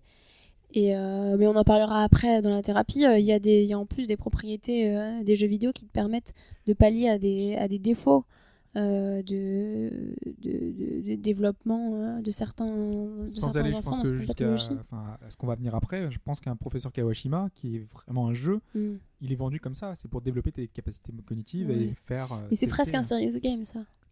Ouais. C'est pas alors. Bah, c'est fait ouais, pour le- ça se veut ça se veut instructif. euh. Disons que le, le alors on en, on en reparle après du serious game Ouais. donc euh, on en reviendra plus tard mais euh, je sais plus ce que j'allais dire mais c'est pas grave on peut on peut enchaîner D'accord. Bah, moi, si j'enchaîne, bah, j'enchaîne justement sur la partie euh, l'utilisation des jeux vidéo en, en- en thérapie. Euh, donc aujourd'hui, euh, donc euh, en psycho, bah, on fait des thérapies pour soigner euh, certains types de Ça fait maladies. longtemps qu'on en fait des thérapies. Oui, oui, on fait des thérapies. on a arrêté de juste de choquer le cerveau des gens ou de leur donner des médocs Voilà. c'est C'est-à-dire que pour euh, certaines. euh, Alors, je sais pas si c'est adapté à toutes. toutes alors, on appelle ça des maladies, on appelle ça des, on appelle ça comment, des problèmes, des pathologies, Pathologie, des ouais. pathologies. Dire maladie. euh. Donc, on peut Ouais. traiter certaines pathologies avec Bah, euh, déjà, des tu peux traiter des pathologies, mais les thérapies, euh, c'est pas que pour des pathologies. Quand t'es euh, névrosé, bah, genre comme toi et moi, tu vas chez ton psy. Ah, c'est pas une pathologie la névrose?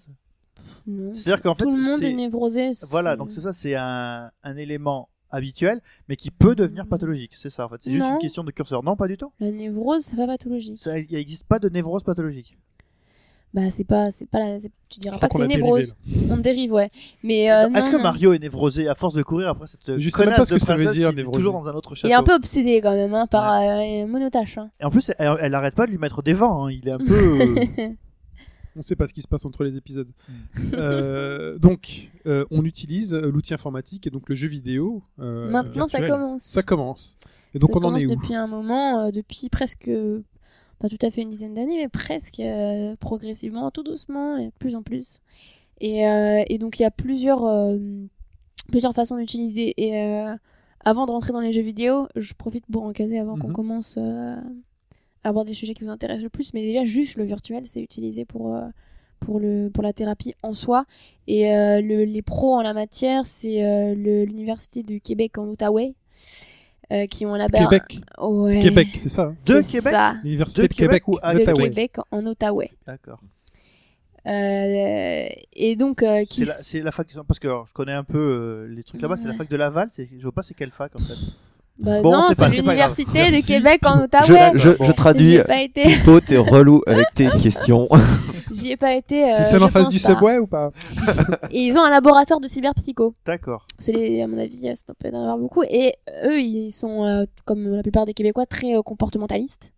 Donc, euh, c'est-à-dire qu'ils vont euh, essayer de guérir des symptômes de comportement, quoi. Voilà. En comparaison à la France qui est très psychanalytique, euh, qui va chercher les causes profondes et l'organisation psychique, euh, tout ça. Eux, ils sont dans l'efficacité. Voilà. Ok. Et euh, bref. Ou le débat. C'est ça. ce n'est pas le débat du Oh, non, podcast. c'est pas le débat. Du toujours jour. sur robotdroite.fr et et, pas euh, sur Psychologie. Et, euh, et donc, ouais, eux, ils ont un truc génial, c'est un caisson d'immersion, donc avec euh, six faces d'écran. Mhm. Et euh, il y a même une incarnation du, du psy qui, euh, donc, qui a créé ça, euh, j'ai oublié son nom, euh, qui est dans, euh, dans le. Enfin, qui est, un, qui est un avatar, quoi. Donc non, non, un mais voilà, il y a un avatar, géants il parle au. Voilà, t'as un écran en haut, en Ouais. bas, à gauche, à droite, en face, Et le derrière. psy qui a créé ça, il s'est créé lui-même dans le truc et il parle aux gens dedans. Ouais, et c'est mais quoi le but C'est que il va mieux parler aux gens. Non, non, non, non. En fait, c'est pas du tout le but de parler. Le but de cette question-là, c'est une question vraiment d'immersion pour euh, traiter par désensibilisation les phobies. Donc, euh, ça- c'est une thérapie qui existe déjà. C'est-à-dire que, euh, par exemple, euh, tu vas, tu vas être alcoolique, on va traiter. Bon, c'est pas une phobie, mais c'est. Arachnophobe, par exemple. L'eau, tu peux avoir Non, la mais phobie même- de l'eau. Mais de même, en fait, ça traite pas que, le- que les phobies parce que ça traite aussi les jeux excessifs, etc. C'est-à-dire que quand Ah, tu d'accord. vas, quand t'es un, quand t'as une addiction, alcoolisme, jeu excessif, euh, jeu excessif de, je veux dire, euh, casino. Ouais. Tu, as un problème, c'est que quand tu vois une machine, t'as envie de jouer. Quand tu vois une bouteille, t'as envie de boire. Et donc, euh, c'est, il faut progressivement arriver à désensibiliser, à ce que tu te calmes, t'es pas de niveau de montée d'angoisse à ce moment-là, etc. Et pareil, quand tu vois une araignée, etc., que t'es pas une montée d'angoisse, euh, bon. Et donc, eux, ils vont faire, euh, ils vont faire des, pardon, ils vont faire des, des, des, séances d'immersion comme ça. Alors, par exemple, euh, t'as le vertige, ils vont te faire monter en haut d'un building euh, dans ton caisson d'immersion. Alors, tu sais que c'est pas vrai, mais pareil, t'as la- t'as l'intention d'immersion, donc déjà, t'essayes d'y croire parce que t'as envie de te soigner. C'est marrant, là. Moi, moi, je vois la scène dans Matrix euh, quand, quand il amène Neo en haut de l'immeuble et il Eh dit ben sauter, Ouais. saute. Voilà. Et, euh, et donc, euh, en fait, ça va, ça va faire que même si tu sais que c'est faux, ça va quand même marcher parce que tu, tu vas progressivement t'habituer à cette idée-là et te calmer à l'idée, même si c'est pas la, la réalité, te calmer à l'idée de la réalité. Et ils font ça euh, quand tu désensibilises par euh, exposition, donc ça c'est la, dé- la dé- désensibilisation par euh, thérapie par exposition. Quand t'es t'es phobique des araignées, on va t'habituer à, à, à- L'araignée avec des araignées en plastique. Il y a- caresser il y a un des, moment- Non, mais il y a un moment où tu vois dans la thérapie. Alors, déjà, on te montre des photos, on t'apprend à respirer quand tu vois une photo d'araignée et tout. Et puis, au bout d'un moment, euh, on demande à ton conjoint d'aller planquer des araignées en plastique dans l'appartement, des trucs comme ça. Oh, C'est dégueulasse. Mais t'es d'accord? Non, non, mais t'es d'accord, quoi. Mais tu vas t'habituer à cette idée-là. Et ben, c'est le même principe. Et du coup, la- cardiaque. la- le virtuel amène euh, la possibilité parce qu'on va pas t'amener en haut d'un immeuble pour pouvoir te désensibiliser du vertige. On va pas t'amener dans un casino pour pouvoir te désensibiliser euh, pour les, les jeux excessifs. Donc, l'immersion. euh, Je viens d'imaginer l'araignée dans la- les céréales. tu verses tes cornflakes dans le bol. Et là, t'as une araignée qui arrive, elle bouge. Ah, Une petite pensée pour Ashura peut-être. évidemment. Et donc voilà, la, la grosse avancée technologique, le virtuel, ça Mais- permet de se confronter à des choses euh, C'est qu'on euh, pourrait pas traiter Donc là, on parle de avant, machines fabriquées spécialement Ouais. pour la Mm. thérapie. Mm. Mais euh, grâce aux avancées technologiques. grâce aux avancées technologiques. Mais dans le jeu vidéo, est-ce que le jeu vidéo tel qu'on le connaît nous, est-ce Ouais. que les jeux que l'on connaît sont utilisés? Euh, bah il y a des serious games déjà qu'on connaît, des jeux qu'on connaît. Bah pour moi, euh, Docteur Kawashima. Kawashima, c'est un serious game. Comme Adibu, tu vois, c'est pareil, c'est fait Alors- pour être ludique. Alors les serious games, c'est tous les jeux euh, ludiques, pas vidéoludiques, Non. mais tous les jeux d'apprentissage. euh, euh, là- des là, jeux créés pour euh, pour. On parle euh, du professeur Kawashima, euh, le Kawashima. Le, but, quand même, il reste euh, d'apprendre en s'amusant. Ça reste quand la primauté. Elle est quand même faite au, côté ludique. Le serious game, tel que je peux l'avoir compris, mais je peux avoir mal compris. Justement, le but du jeu, c'est pas le côté ludique. Mais Bah, Parce c'est que- en même temps, c'est la même chose. Dernière, alors là, je, je- je- j'y pense parce que je lisais un article euh, vendredi sur, euh, sur Polygon, ce formidable site qui met trois notes au même jeu et qui fait varier la note euh, en fonction de la période, euh, qui parlait en fait, en ce moment, il y a des lois euh, anti-avortement qui sont en train de se durcir à mort au Texas, Mhm. qui font que euh, c'est devenu extrêmement difficile, euh, alors que c'est toujours autorisé, d'avoir un de, de, de pratiquer un avortement au Texas. C'est très très long, il y a très peu de cliniques sur l'ensemble du territoire qui est gigantesque, c'est une chose. Et il y a un jeu qui est sorti, oui, je parce que je J'essaie de voir où tu en. Chine fronçait les sourcils. Et en gros, il y a, y a un jeu qui est sorti où euh, je crois qu'il y a en gros il y a cinq niveaux et le but c'est de réussir dans cinq euh, situations. Alors c'est des situations. alors, je connais pas le jeu à fond, hein, mais dans ce que je connais même pas le jeu, j'y ai pas joué. Mais dans ce que j'ai lu, c'est des situations un peu, un peu extrêmes, euh, peut-être un peu caricaturales, bah, d'aller au bout de la, d'aller au bout de la démarche d'avortement. Et euh, il y a un débat sadique, ce truc. euh, Il y a un débat, euh, il y a un débat monstrueux, mais alors là, pour le coup, c'est euh, fait par des gens qui soutiennent l'avortement. Ah oui, d'accord, c'est ce que j'allais demander. Oui. Est-ce que, le but là, c'est de dégoûter de l'avortement ou de donner de. Et voilà, de dire, euh, regardez comme c'est difficile, quoi. Hmm. Et euh, je sais que, alors je, je vous invite hein, à aller lire cet article qui est sur, qui doit toujours être euh, en home de Polygon, On parce vous le mettra dans les commentaires du podcast. on C'est un serious game ça pour Ouais. toi? Bah, c'est quoi pour toi ça Un outil de propagande. Ouais, c'est plus ça. C'est considéré comme un serious game. hein. C'est. euh, Bah, c'est un serious game, d'accord, mais c'est moyennement ludique. Pour moi, un serious game, c'est quand même un game, ouais, quoi. mais si ça se trouve, après je sais pas, Ça- j'ai pas joué au jeu, mais peut-être que tu fais. Ça à la marque, un point. Il y, a, fœtus. il y a serious et il y a game. Il y a, il y a Ouais, ouais, les, deux, ouais. il y a les deux mots, c'est vrai. C'est C'est- peut-être toi mais- qui lui fait l'avortement, tu tires avec des, sur des petits fœtus comme ça. pour... C'est- putain. on est d'accord qu'Adibu, c'est un serious game. Adibu, c'est un serious game, mais c'est. Enfin, Hmm. C'est un jeu éducatif, Ouais, il est c'est un présenté jeu comme ça. éducatif, ouais. Mhm. Mais alors, euh, Carmen Sandiego, c'est un serious game aussi. Vous vous souvenez de Where in the World is Carmen Sandiego Qu'est-ce que C'est? un- En fait, en gros, c'est un jeu où tu dois découvrir où dans le monde se situe Carmen Sandiego, qui est une, euh, une voleuse. C'est un jeu éducatif aussi. hein. Voilà. Et Mhm. toi, tu es un flic et tu dois euh, savoir, à partir d'indices que tu récupères, dans quelle télé, ville du monde, Ouais. exact, dans quelle ville du monde tu dois aller pour retrouver Carmen Sandiego. Donc c'est pour t'apprendre la géographie? Bah, le but du jeu, Éducatif de quoi c'est un jeu d'enquête et ça t'apprend la géographie. C'est un Donc, peu tout. c'est- En gros, tu ne peux résoudre l'enquête que si tu as une idée. Par exemple, je te dis, euh, c'est une ville où il y a des canaux, euh, c'est une ville qui est bâtie sur l'eau, c'est une ville où on parle Non. italien. Si tu connais pas Venise, euh, ça peut être, ça peut être, enfin, une ville avec des canaux, ça peut être Amsterdam, euh, ça peut être. Alors qu'après, il faut avoir d'autres indices. Donc, tu es obligé de te renseigner même en dehors du jeu, quoi. Mais quel est le débat donc? Le débat, c'est est-ce que Carmen Sandiego c'est un serious game du coup? Moi, j'ai Bah, jamais S'il pris- est- S'il a été, à mon avis, ça ne parle que de le fait, on, on a, on en a parlé ensemble avec Hobbes, euh, c'est, ça dépend euh, de l'intention des concepteurs. S'ils sont là pour, te, pour véhiculer un message éducatif, c'est un serious game. S'ils sont pas là pour, s'ils sont là pour euh, véhicu- véhiculer uniquement un message euh, entertainment, tu vois, c'est- bah là, c'est pas, c'est pas. Là, vous pas essayez de game. définir le serious game, c'est ça? Voilà. Bon, bah, c'est tous les trucs apprentissage de l'anglais Voilà. ou tous les trucs dans lesquels vous allez apprendre, voilà, même si c'est sur DS. euh, peu importe ce qu'on apprend, mais je pense que ça, on apprend. Ce que la question qu'on posait avec Hobbes, c'était est-ce que euh, comment on fait pour différencier les deux? Parce que vu qu'on a dit qu'on apprenait des choses à travers les jeux, euh, et comment on fait la différence entre les jeux où on apprend des choses et les, Oui, les- c'est pas forcément le, le but les premier. jeux qui sont faits pour Ouais, apprendre parce que des voilà, choses. maintenant, il y a de plus en plus de voilà. jeux qui nous apprennent des choses, mais sans, Sans- être le Voilà. but euh, profond. Donc Moi- pour moi, le, le- le- la différence, c'est l'intention des concepteurs. Alors, pour- oui, on parlait de- d'apprendre des choses et on parlait de- du docteur Kawashima. Pour moi, il y, a- il y a aussi euh, deux différences à faire. Euh, docteur Kawashima, on n'apprend pas des choses, on se cultive pas. Euh, on, développe, travailler on, ouais, fait travailler notre cerveau, on fait travailler notre mémoire. Euh, et euh, alors que dans, dans les jeux que vous citiez avant, là, Carmen Sandigo, oui, là on se cultive. Euh, Mm. c'est deux, choses différentes. différent. Pour moi, c'est différent serious game, mais c'est comme euh, Mhm. à Dibou, euh, t'apprends Mhm. pas nécessairement quelque chose. Moi, je, quand j'étais petite, je jouais aux Zombini. C'était super cool. mais euh, c'est pareil que t'apprenais pas quelque chose, t'apprenais à faire des combinaisons euh, pour que euh, le pot de peinture, je sais pas quoi, non, non, non, mais on- t'apprenais juste mais c'est à, réfléchir un peu plus, plus, Mhm. plus, plus, plus, à pousser ton raisonnement euh, Mhm. jusqu'à avoir des conséquences, euh, voilà. Mais c'était pas euh, Non, mais parce qu'au on, la on- culture. au départ, on parlait de, de développer les facultés cognitives, donc euh, voilà, il y, a- y y quand même euh, Oui, c'est une vrai. différence On entre, entre, entre se Mais alors, cultiver Tous- tous et. les euh, jeux, tous les jeux à énigmes, finalement, Mhm. tu développes tes facultés cognitives. Oui, si, si les mais De énigmes. toute façon, jouer sont- aux jeux vidéo développe nos Ouais. facultés. Alors, euh, alors, alors. Ouais, en fait, on parlait de ça oui. tout à l'heure. Oui. Mais, euh, mais ça fait partie des thérapies euh, de développer les facultés cognitives parce que comme j'avais effleuré le sujet tout à l'heure, il y a des, des enfants type autisme, ça s'utilise pas mal chez les autistes, qui ont des, des gros défauts de symbolisation et de, de représentation du corps, etc. Et les jeux, ça peut les aider. Mais c'est même pas nécessairement des, serious games, ça peut être des serious games ou d'autres jeux.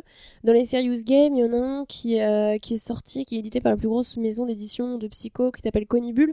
En fait, ça, regroupe euh, pas mal de petits jeux que qu'on peut voir sur internet si tu cherches euh, jeux pour les CE1 enfin tu vois euh, à peu près niveau pour les enfants euh, il y a plein d'enfants qui jouent comme ça chez eux sur ordinateur à des, des petits jeux sur internet euh, juste faire avancer le bonhomme dans un truc.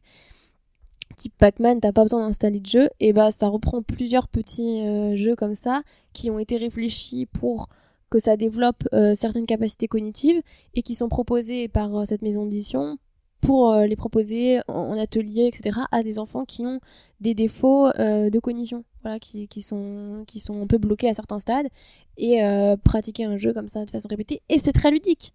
C'est plus ludique que d'aller chez l'orthophoniste, même si les orthophonistes donnent pas mal de mal, ou les, ou les psychomotriciens. Mhm. Ils donnent pas mal de mal pour rendre leurs exercices ludiques, mais ce genre de jeu, bah, ça a à peu près les mêmes propriétés. D'accord. Autre question, euh, Paper Please, c'est un serious game? Euh, non. Paper Please, en fait, c'est un, un jeu de gestion de, de douane, finalement, de, de simulation de douane. Mhm. Mm. Donc, euh, on te, t'as différents papiers euh, qu'on te ramène et il faut choisir les bonnes, euh, les bonnes choses. Enfin, c'est, Il y a un vrai message Mais- politique derrière euh, Paper Please quand même. hein. Ouais, mais le but des développeurs, c'est pas de dire, euh, moi, je suis, je j'aime bien la douane et j'ai envie que les Non, gens apprennent des choses sur la douane, quoi. bon, restons, restons dans la thérapie. Restons dans la thérapie. Je pense qu'il n'y a pas de enfin il y a pas de frontière nette à part l'intention des concepteurs donc euh, on peut pas poser enfin la question c'est comment c'est vendu? C'est pas mal, euh, pas de frontière nette après Paper Please. Je, je- Bravo. je trouve que l'enchaînement est vraiment pas mal. Donc restons dans la thérapie. Donc on a, on peut euh, soigner certaines euh, pathologies avec euh, des jeux faits pour, des logiciels qui sont pensés pour développer certaines certaines choses. Mais euh, il y a nos jeux euh, vidéo Mhm. à nous, ceux qui sortent dans le commerce et qui sont vendus partout, euh, qui sont aussi utilisés dans la Ouais. dans la thérapie. et ça ça va être plutôt utilisé bah alors euh, Mario comme je disais pour le la, la conscience du corps c'est utilisé Euh, j'ai je connais des gens qui l'utilisent en thérapie euh, Quel Mario? Tu, tu saurais le dire ou pas? Désolé Les, les c'était sur Mario? Wii Ah sur Wii, d'accord. Les C'était Mario Galaxy, Mario Galaxy. et je sais que j'ai un New petit exemple c'était un New petit Super enfant autiste qui passait qui, qui avait vraiment un, un problème de, de conscience du corps en fait ils ont, ils ont des problèmes de limite ils savent pas euh, trop euh, où est où c'est eux et où c'est les autres c'est très difficile l'affrontement pour eux la disparition c'est compliqué Mhm. tu vois comme les enfants qui sont nourrissons et qui comprennent pas que leur maman existe encore quand elle est dans l'autre pièce vois il y a un stade euh, de développement où tu commences à comprendre ah les choses existent toujours quand je ne les vois plus et quand tu es autiste euh, ou même d'autres pathologies quand tu as un, voilà, un trouble du développement tu tu as des défauts, euh, euh, certaines, voilà, t'as des choses que t'as pas assimilées et et t'es un peu bloqué. Et euh, donc cet enfant-là, ça l'avait beaucoup aidé de jouer à Mario. Au début, quand Mario passait dans son petit tuyau pour apparaître de l'autre côté de la planète, ah, gros moment de panique. Et euh, au fur et à mesure, Mario Galaxy donc. Peut-être. Oui. Peut-être pas en fait. Dans New Super Mario Bros, tu, m'en- tu descends aussi Ouais, mais il a Audrey euh, finir. Oui. Et donc, euh, et donc voilà, là, euh, progressivement, il arrivait à, à faire à avancer là-dessus. Puis c'est pareil, partager la manette avec euh, son thérapeute, ça, avait- ça l'avait aidé. Euh, il a commencé à pouvoir communiquer. Les, les enfants, ils aiment les jeux vidéo parce que parce que c'est un univers euh, qu'ils connaissent. Ils sont pas dans l'interaction directe avec leur psy. Et donc c'est quelque chose de plus gérable euh, de, passer par une interface comme ça, de partager une interface. C'est euh, ce que bah, la directrice du groupe de recherche euh, dans lequel je travaille appelle la, la co-immersion. Et non, bah, c'est Benoît Virol qui a théorisé ça, la co-immersion. Et c'est en fait, tu as une intention simultanée, tu t'intéresses à ce à quoi s'intéresse l'enfant et partager ça, ça aide à établir une certaine communication. Et donc, à part euh, ces petits jeux qui sont plus pour des problèmes euh, cognitifs, c'est beaucoup utilisé en psychanalyse quand tu veux faire une thérapie avec un enfant. Au lieu de lui faire parler par un dessin, euh, tu vas pas lui demander assis-toi en face de moi et raconte-moi tes problèmes. L'enfant, il va avoir vraiment du mal à exprimer euh, par des mots euh, son malaise et ses difficultés. Il, mais il va le faire passer par plein d'autres choses. Les enfants, ça communique beaucoup, mais ça verbalise pas comme nous. Et euh, ça intellectualise pas, ça théorise pas comme nous. Et donc, euh, il, va, il va utiliser souvent des métaphores, il va souvent, voilà, par le dessin, par d'autres par d'autres outils. Et dans le jeu vidéo, c'est. euh, Et dans le jeu vidéo, mais c'est, c'est, en fait, c'est flagrant dans le jeu vidéo, mais il faut être co-immergé. Il faut euh, être, euh, tu vois, un peu attentif à ce qui va se passer. Et il faut pour connaître le l'enfant. jeu aussi. Et il faut connaître le jeu un peu.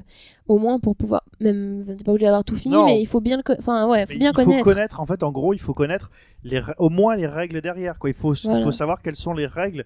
Parce qu'en fait, ce qui est intéressant, c'est que ce sont des mondes qui sont euh, cohérents. C'est-à-dire qu'ils répondent toujours de la même manière.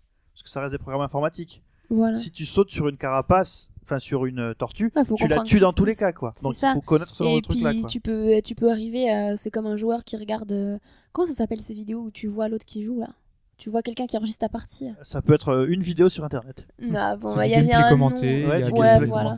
Après, il y a les tasses. Et quand tu connais, quand pas tu connais, quand tu connais pas le jeu et que tu regardes ça, tu, tu sais pas quoi regarder. Tu, tu voilà, c'est comme Mm. tu dis. Tu, mais alors quand tu connais le jeu et que tu regardes, tu dis mais pourquoi il fait comme ça?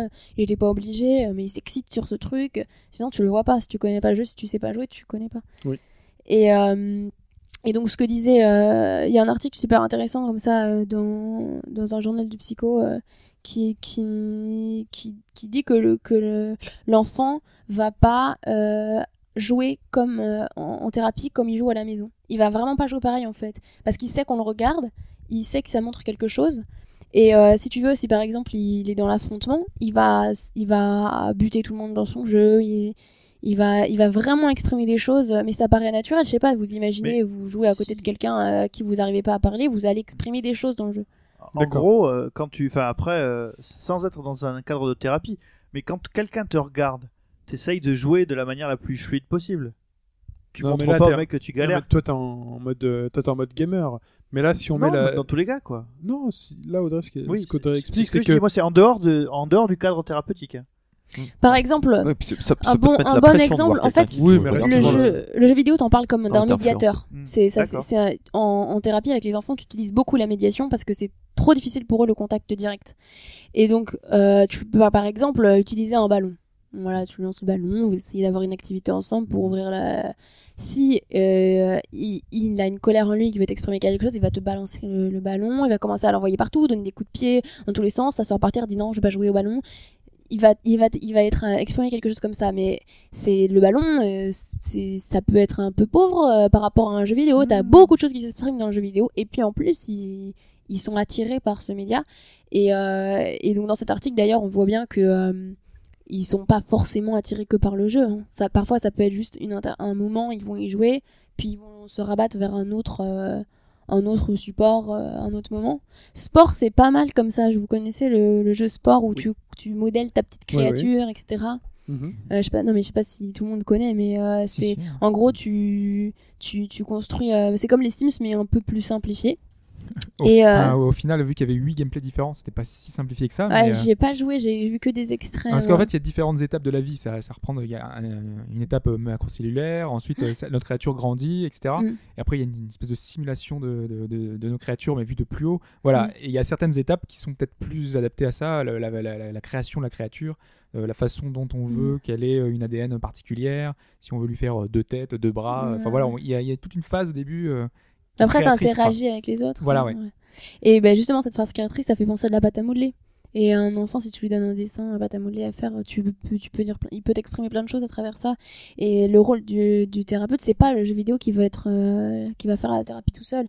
C'est que lui va pouvoir verbaliser, il va dire, mais euh, pourquoi tu as tué tout le monde euh, là? Alors, je donne des exemples violents, mais c'est pas nécessairement violent. hein. Ça peut être pourquoi, euh, pourquoi t'es revenu en arrière, et même pas forcément pourquoi dire ah bah t'es, dis donc euh, il a l'air bien tout seul ton personnage. Euh, Bon, tu vois, des, des, dans les Sims c'est pareil, comme c'est très, très libre, il y a beaucoup de choses qui peuvent s'exprimer. Les Sims, de toute façon, je pense qu'on est tellement justement dans la liberté. On a tous fait des expériences un peu particulières, des gens qui. Enfin, euh, des personnages euh, un peu, on enlève l'échelle, tout ça. Enfin voilà, a- on a tous des expériences sur The Sims où on. Oui, mais là, c'est plus la violence euh, telle que j'ai expliqué dans GTA en, en première partie de podcast. C'est euh, je veux les tuer. Peut-être que ça reflète quelque chose en toi, tu vois. Mhm. Mais oui, mais non, c'était simplement euh, une espèce de libération. On a tous quelque chose en nous. euh. Après, le problème de GTA, euh, c'est la question est-ce que tu l'utilises en thérapie ou pas? Parce qu'il y a quand même un message qui est véhiculé dans GTA. Mm. C'est euh, tu peux péter la gueule à tout le monde, il n'y a pas de souci. Donc ça reste euh, symbolique en fait dans le, le travail du psy. Ouais, et puis il faut, euh, il faut que tu puisses cautionner euh, ce que tu ce que amènes. Ça, ça se réfléchit. C'est pas forcément non définitif. Moi, je trouve ça un peu difficile de, de jouer à GTA Est-ce que, si je pose, euh, est-ce que si je pose la question de savoir comment on, on choisit un jeu, euh, pourquoi est-ce qu'on a donc sport, ça me paraît euh, assez C'est une très bonne question. légitime. Mais par exemple Mario, comment le mec, comment le psychologue arrive et dit tiens j'ai ramené Mario Galaxy sur Wii et ce passage où tu passes dans le tuyau, il va Je pense pas qu'il l'avait prévu. Ouais. Euh, je pense qu'il voulait faire un jeu assez simple, euh, limité dans l'espace, euh, qui se passe étape par étape, avec des sauvegardes. La sauvegarde, c'est très important pour les enfants, euh, comprendre qu'on conserve quelque chose et tout. Et, euh, et que, que leur progression a un effet. Et, euh, et donc, ça devait être plus au niveau euh, valorisant, et puis, et puis pour pouvoir partager la manette, arriver à collaborer, euh, pour arriver à progresser, etc., dans un espace, parce qu'il y avait un problème de représentation dans l'espace. Mhm. Et puis euh, cette surprise du tuyau, ça a été euh, un apprentissage qui s'est fait euh, comme ça. C'était pas forcément. Et après c'est quelque chose qui se qui se transmet de psychologue en psychologue. Bah, euh, on essaye. Alors tous les psys n'utilisent pas les mêmes jeux. Les Sims, quand même, c'est pas mal utilisé. Oui. Mais après, il y a plein de jeux qui peuvent être à disposition, puisque de toute façon, c'est juste un. C'est juste un médiateur. C'est le psy qui est important, c'est pas le jeu vidéo. Ce qui est intéressant, c'est que les psys s'ouvrent à d'autres médias et qui s'intéressent à ça. En plus, c'est très valorisant le jeu vidéo parce que euh, les, enfants euh, qui viennent et qui sont pas bien, euh, quand on l'amène chez le psy en général, c'est que bon, il n'a pas la frite. Et donc, il a besoin que tu lui dises Ah, c'est bien, tu arrives bien. C'est des, jeux qui sont pas dur. faits pour eux entre guillemets au départ, donc euh, du coup eux ils, ils prennent ça comme si c'était des jeux qui, enfin comme si c'était une activité qu'ils auraient pu avoir en dehors voilà. de ça. En fait. Bah, c'est-à-dire que ça, ça désenclenche le, le gros truc, genre va parler à ton psy. Voilà. ouais. Ça, c'est clair que, ça, que ça, ça, fait baisser la pression un petit peu tout de suite. Mais même en dehors, ça permet au, au psy d'avoir un discours, euh, tu vois, comme il va dire, il est beau ton dessin. Tu vas pas dire à un enfant, euh, c'est quoi, c'est pas très bien dessiné. euh? Pourquoi donc, il a euh, des poils partout voilà. dans le coin. Donc, donc euh, tu, tu le revalorises et le jeu, c'est un bon outil parce que les enfants, ils sont bons aux jeux vidéo quand même, globalement. Par contre, le, le jeu vidéo est quand même très violent dans son ensemble. La plupart des jeux sont entre guillemets violents. On, on se base là-dessus euh, très souvent. Et la plupart des jeux choisis sont quand même non violents. Enfin, moi, je pense à Ico, je pense au- à Mario, on a dit On sport. a beaucoup parlé de Ouais. Ico à un moment donné. Il y a eu un cas, euh, un cas de thérapie avec Ico. Je sais pas, Oui, parce qu'il faut tenir la main d'un personnage. Mais bon, c'est un exemple très très connu. Enfin, je Ouais, pense peu tout le monde le connaît. Mais, mais voilà, c'est des jeux quand même qui sont justement axés sur euh, le, relationnel, peut-être un aspect plus social. euh. Mais en fait, enfin, je pense que le, choix des jeux se fait vraiment en fonction déjà du fait que la personne la connaisse, mais aussi du fait de la, de la question à laquelle il doit répondre. Euh, le coup de, Mario Galaxy, moi, ça me paraît, ça me paraît bien dans la mesure où si tu as un problème de représentation de l'espace, Mario Galaxy, ce qui est bien, c'est que le jeu en fait a abandonné, je dirais, des espaces qu'on connaît tous les jours pour représenter je- les niveaux dans des, dans des planètes. ouais. C'est que des planètes. Hmm. Et donc en gros, je crois que c'était ça. ouais, voilà, c'est une manière de comprendre euh, la manière dont tu te déplaces, enfin, la gravité, que même si tu es la tête en bas, tu peux être assujetti aux mêmes lois que si Mm. tu as euh, la tête euh, la tête vers le haut. Je suis pas sûr que ça aille jusque là, mais Ah si, je pense. Bah si, parce que il y a une question de représentation dans l'espace. la physique. euh. Voilà. Il y, a, il y a un problème de représentation dans l'espace et donc Après, là, la question, c'est de bien choisir ce jeu pour qu'il Voilà. soit adapté à l'enfant et à ses problématiques, ça c'est clair. Si, euh, là, du coup, euh, Mario Galaxy, ça me paraît euh, parce que le Mario, en gros, le Mario normal, tu rentres dans un tuyau et tu ressors dans un autre endroit où tu ne vois pas le lien entre l'endroit où tu rentres dans le tuyau et le moment et l'endroit où tu en sors. Alors que dans un Mario Galaxy, avec ces histoires de planètes, tu vois très bien que le tuyau est en haut de la planète et que tu ressors en bas de la planète. Mm. Tu gardes la tête en bas, mais tu es sur la même planète. Alors que si tu prends le Mario normal, la première fois que tu rentres dans un tuyau, tu es à l'espace, enfin, tu es à l'air libre, et tu rentres dans ce tuyau, et tout de suite, c'est la cave, les blocs ont changé de couleur, ils sont plus marrons, ils sont bleus, c'est t'as difficile. de- de Voilà. Alors que le nouveau Mario sur Wii U avec les tuyaux transparents n'est absolument pas adapté à la thérapie. Ben, si, parce que justement, tu vois où est-ce que tu passes. Oui, mais tu n'as pas cette phase de T'as disparition. pas la euh, phase de disparition, mais je pense que chaque, euh, chaque jeu apporte son, son lot de- de- d'intérêt. Euh, tu, tu vois la, tu vois pas la disparition, mais tu vois la translation. waouh. Euh, ok. Euh, on a des choses à rajouter sur cette partie? Bah, je pense pas, non, non. Euh, voilà, à part que qu'il qu'il faut pas euh, prendre le jeu vidéo en soi comme euh, bon pour la thérapie. C'est c'est vraiment le psy qui fait C'est- que Il y a une c'est bon. symbolique en fait. Il, euh, il y a une symbolique Voilà, qui doit et il faut et, et pas n'importe lesquels. Le- L'idée à retenir, c'est que c'est un médiateur. Il faut ça. savoir qu'est-ce qu'on, quel message on veut C'est un médiater. dialogue, c'est un Voilà, ouais. dialogue et de, de symbolisation, de messages qu'on souhaite faire Mm. passer. Enfin voilà. Et que c'est riche. Que Voilà. c'est très riche. C'est très riche, ça, mais ça on le sait que le jeu vidéo est riche. Il est parfois très pauvre, mais il est aussi parfois très riche. Euh, il est temps de conclure, messieurs, dames.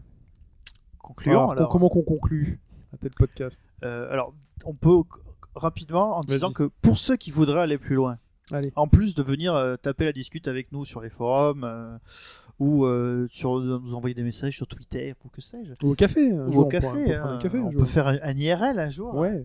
Euh, c'est qu'en fait, il y a, mine de rien, pas mal de littérature sur le sujet.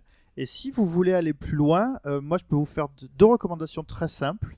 Alors une qui est vraiment euh, très abordable, c'est euh, un numéro de Sciences Humaines qui est sorti en 2004, donc qui date un peu, mais ça vous donne des outils pour bien débuter. Qui est donc juste introuvable. Non, non, tu peux, il est téléchargeable, euh, téléchargeable. Tu peux l'acheter sur le site. Moi, je l'ai acheté sur le site de Sciences Humaines. D'accord. Le J'ai été livré en moins de Humaines. 24 heures. D'accord. Euh, donc c'est le numéro 152 de août-septembre 2004 et dedans il y a un dossier qui s'appelle À quoi sert le jeu? Donc on parle du jeu de façon générale, mais il y a toute une partie intéressante sur le jeu vidéo. Et euh, le deuxième point sur lequel euh, je voulais revenir en fait, c'est un, un ouvrage. Alors là pour le coup c'est déjà c'est un peu plus complexe, on Vous va voyez dire. pas, et là il sort son Kindle. Voilà, c'est un peu plus compliqué. Donc c'est un ouvrage de Serge Tisseron euh, qui a beaucoup travaillé donc sur la question euh, du virtuel et quand tu parlais de, de l'outil virtuel pour la pour la thérapie, euh, Tisseron c'est euh, donc on, on virtualise quelque chose et pour pouvoir l'utiliser en thérapie après il faut pouvoir l'actualiser euh, dans le monde réel. Alors ça je fais vraiment grosso modo. hein. Donc il a écrit un livre complet Un qui s'appelle Rêver, fantasmer, virtualiser euh, du virtuel psychique au alors j'ai pas la fin du titre mais bref c'est un ouvrage de Serge Tisseron donc qui s'appelle je, je le répète c'est mieux pour tout le monde Rêver, fantasmer et virtualiser Donc disponible euh, en dématérialisé. disponible euh, en démat disponible en matérialisé et si vous voulez aller plus loin et que vous êtes prêt à vous y investir parce que c'est un peu plus difficile d'accès N'hésitez pas, c'est un très beau bouquin et c'est bien écrit, donc ça se lit un peu comme de la fiction, donc c'est cool et il y a beaucoup d'exemples. Voilà. Et moi, pour les, les- je sais que vous avez un public gamer. Euh, j'ai pas l'habitude de m'adresser à ceux-là, mais du coup, euh, je vous conseille vraiment d'aller voir le forum, euh, enfin le site Psy et Geek de, de Yann Leroux, parce qu'il a un discours euh, vraiment de connaisseur, quoi, et euh, c'est un des rares qui, parce que Tisseron, il, il joue un peu, mais euh, c'est quand Oui. même pas à ce niveau-là. Et, euh, et Yann Leroux, il met vraiment les jeux vidéo en avant, il veut vraiment défendre euh, ce sujet-là. Et, euh, et puis c'est agréable d'avoir un discours d'un gamer qui, voilà, qui sait quoi il parle. Il y a un article vachement bien sur le Rage Quit, allez le lire. Voilà, il y a- mais il y a plein d'articles vachement bien. Alors euh, le problème de Leroux, c'est qu'il y en a de partout. Il, il doit écrire euh, des articles par jour, je sais pas comment il fait, mais euh, il est très très productif. Mais euh, mais il y a plein de choses un petit, intéressantes, aller à droite à gauche. Voilà, donc Psy et Geek, c'est son, c'est son site. Et, euh, et pour la thérapie, je vous mettrai un petit lien au- dans le Huffington, Huffington Post. euh, J'ai un collègue qui a écrit un, un article qui regroupe un petit peu euh, tous les jeux vidéo qui sont utilisés en thérapie, enfin où en est la thérapie, euh, euh, dont en- notamment un- une utilisation de la Kinect dont je vous ai pas parlé pour diagnostiquer la dépression, c'est assez impressionnant. On voit la vidéo d'un faux psy en face qui te diagnostique ta dépression, c'est très impressionnant. Il y a plein de choses qui sont faites, donc je vous mettrai le petit lien pour, Très bien. pour voir ça. Messieurs, Nikiku, Lobs Euh, bah, pour revenir à, juste à la première partie aussi, euh, Ouais. bah, dire que bah, les plaisirs dans, dans le jeu vidéo sont, sont multiples et que, et que chacun trouve son compte euh, là où il veut. Voilà, et qu'il n'y a pas de honte à se faire plaisir. Ce n'est pas sale, ton corps. Ce n'est oui, pas sale. voilà, ce n'est pas sale. Hobbs? Non? Non, non. Hobbs qui me fait long de... Non, ne laisse pas tranquille. Je veux pas parler. Eh bien, très chers auditeurs, on espère que ce podcast aura été aussi plaisant euh, pour vous à écouter que nous à le faire. Euh, Audrey Et à le et préparer. à le préparer. Audrey, merci beaucoup d'être prie. Ça t'a plu? Ça m'a plu. C'était Voilà. euh, c'est- c'est- c'était éprouvant, mais euh, c'était passionnant. Très stressé au début. détendu euh, au final, ouais. ça va, tranquille. Ça va. Voilà. ça va. Niki, Des ça petits regrets. première? Ah oui, mais ça m'a beaucoup plu. J'ai adoré euh, vous recevoir. euh, C'était vraiment, vraiment Bref, sympathique. Revenez quand vous voulez, si vous voulez participer à autre chose. Nous, très chers auditeurs, eh bien écoutez, on se retrouve très bientôt. Messieurs, dames, au revoir. Ciao. Ciao, ciao.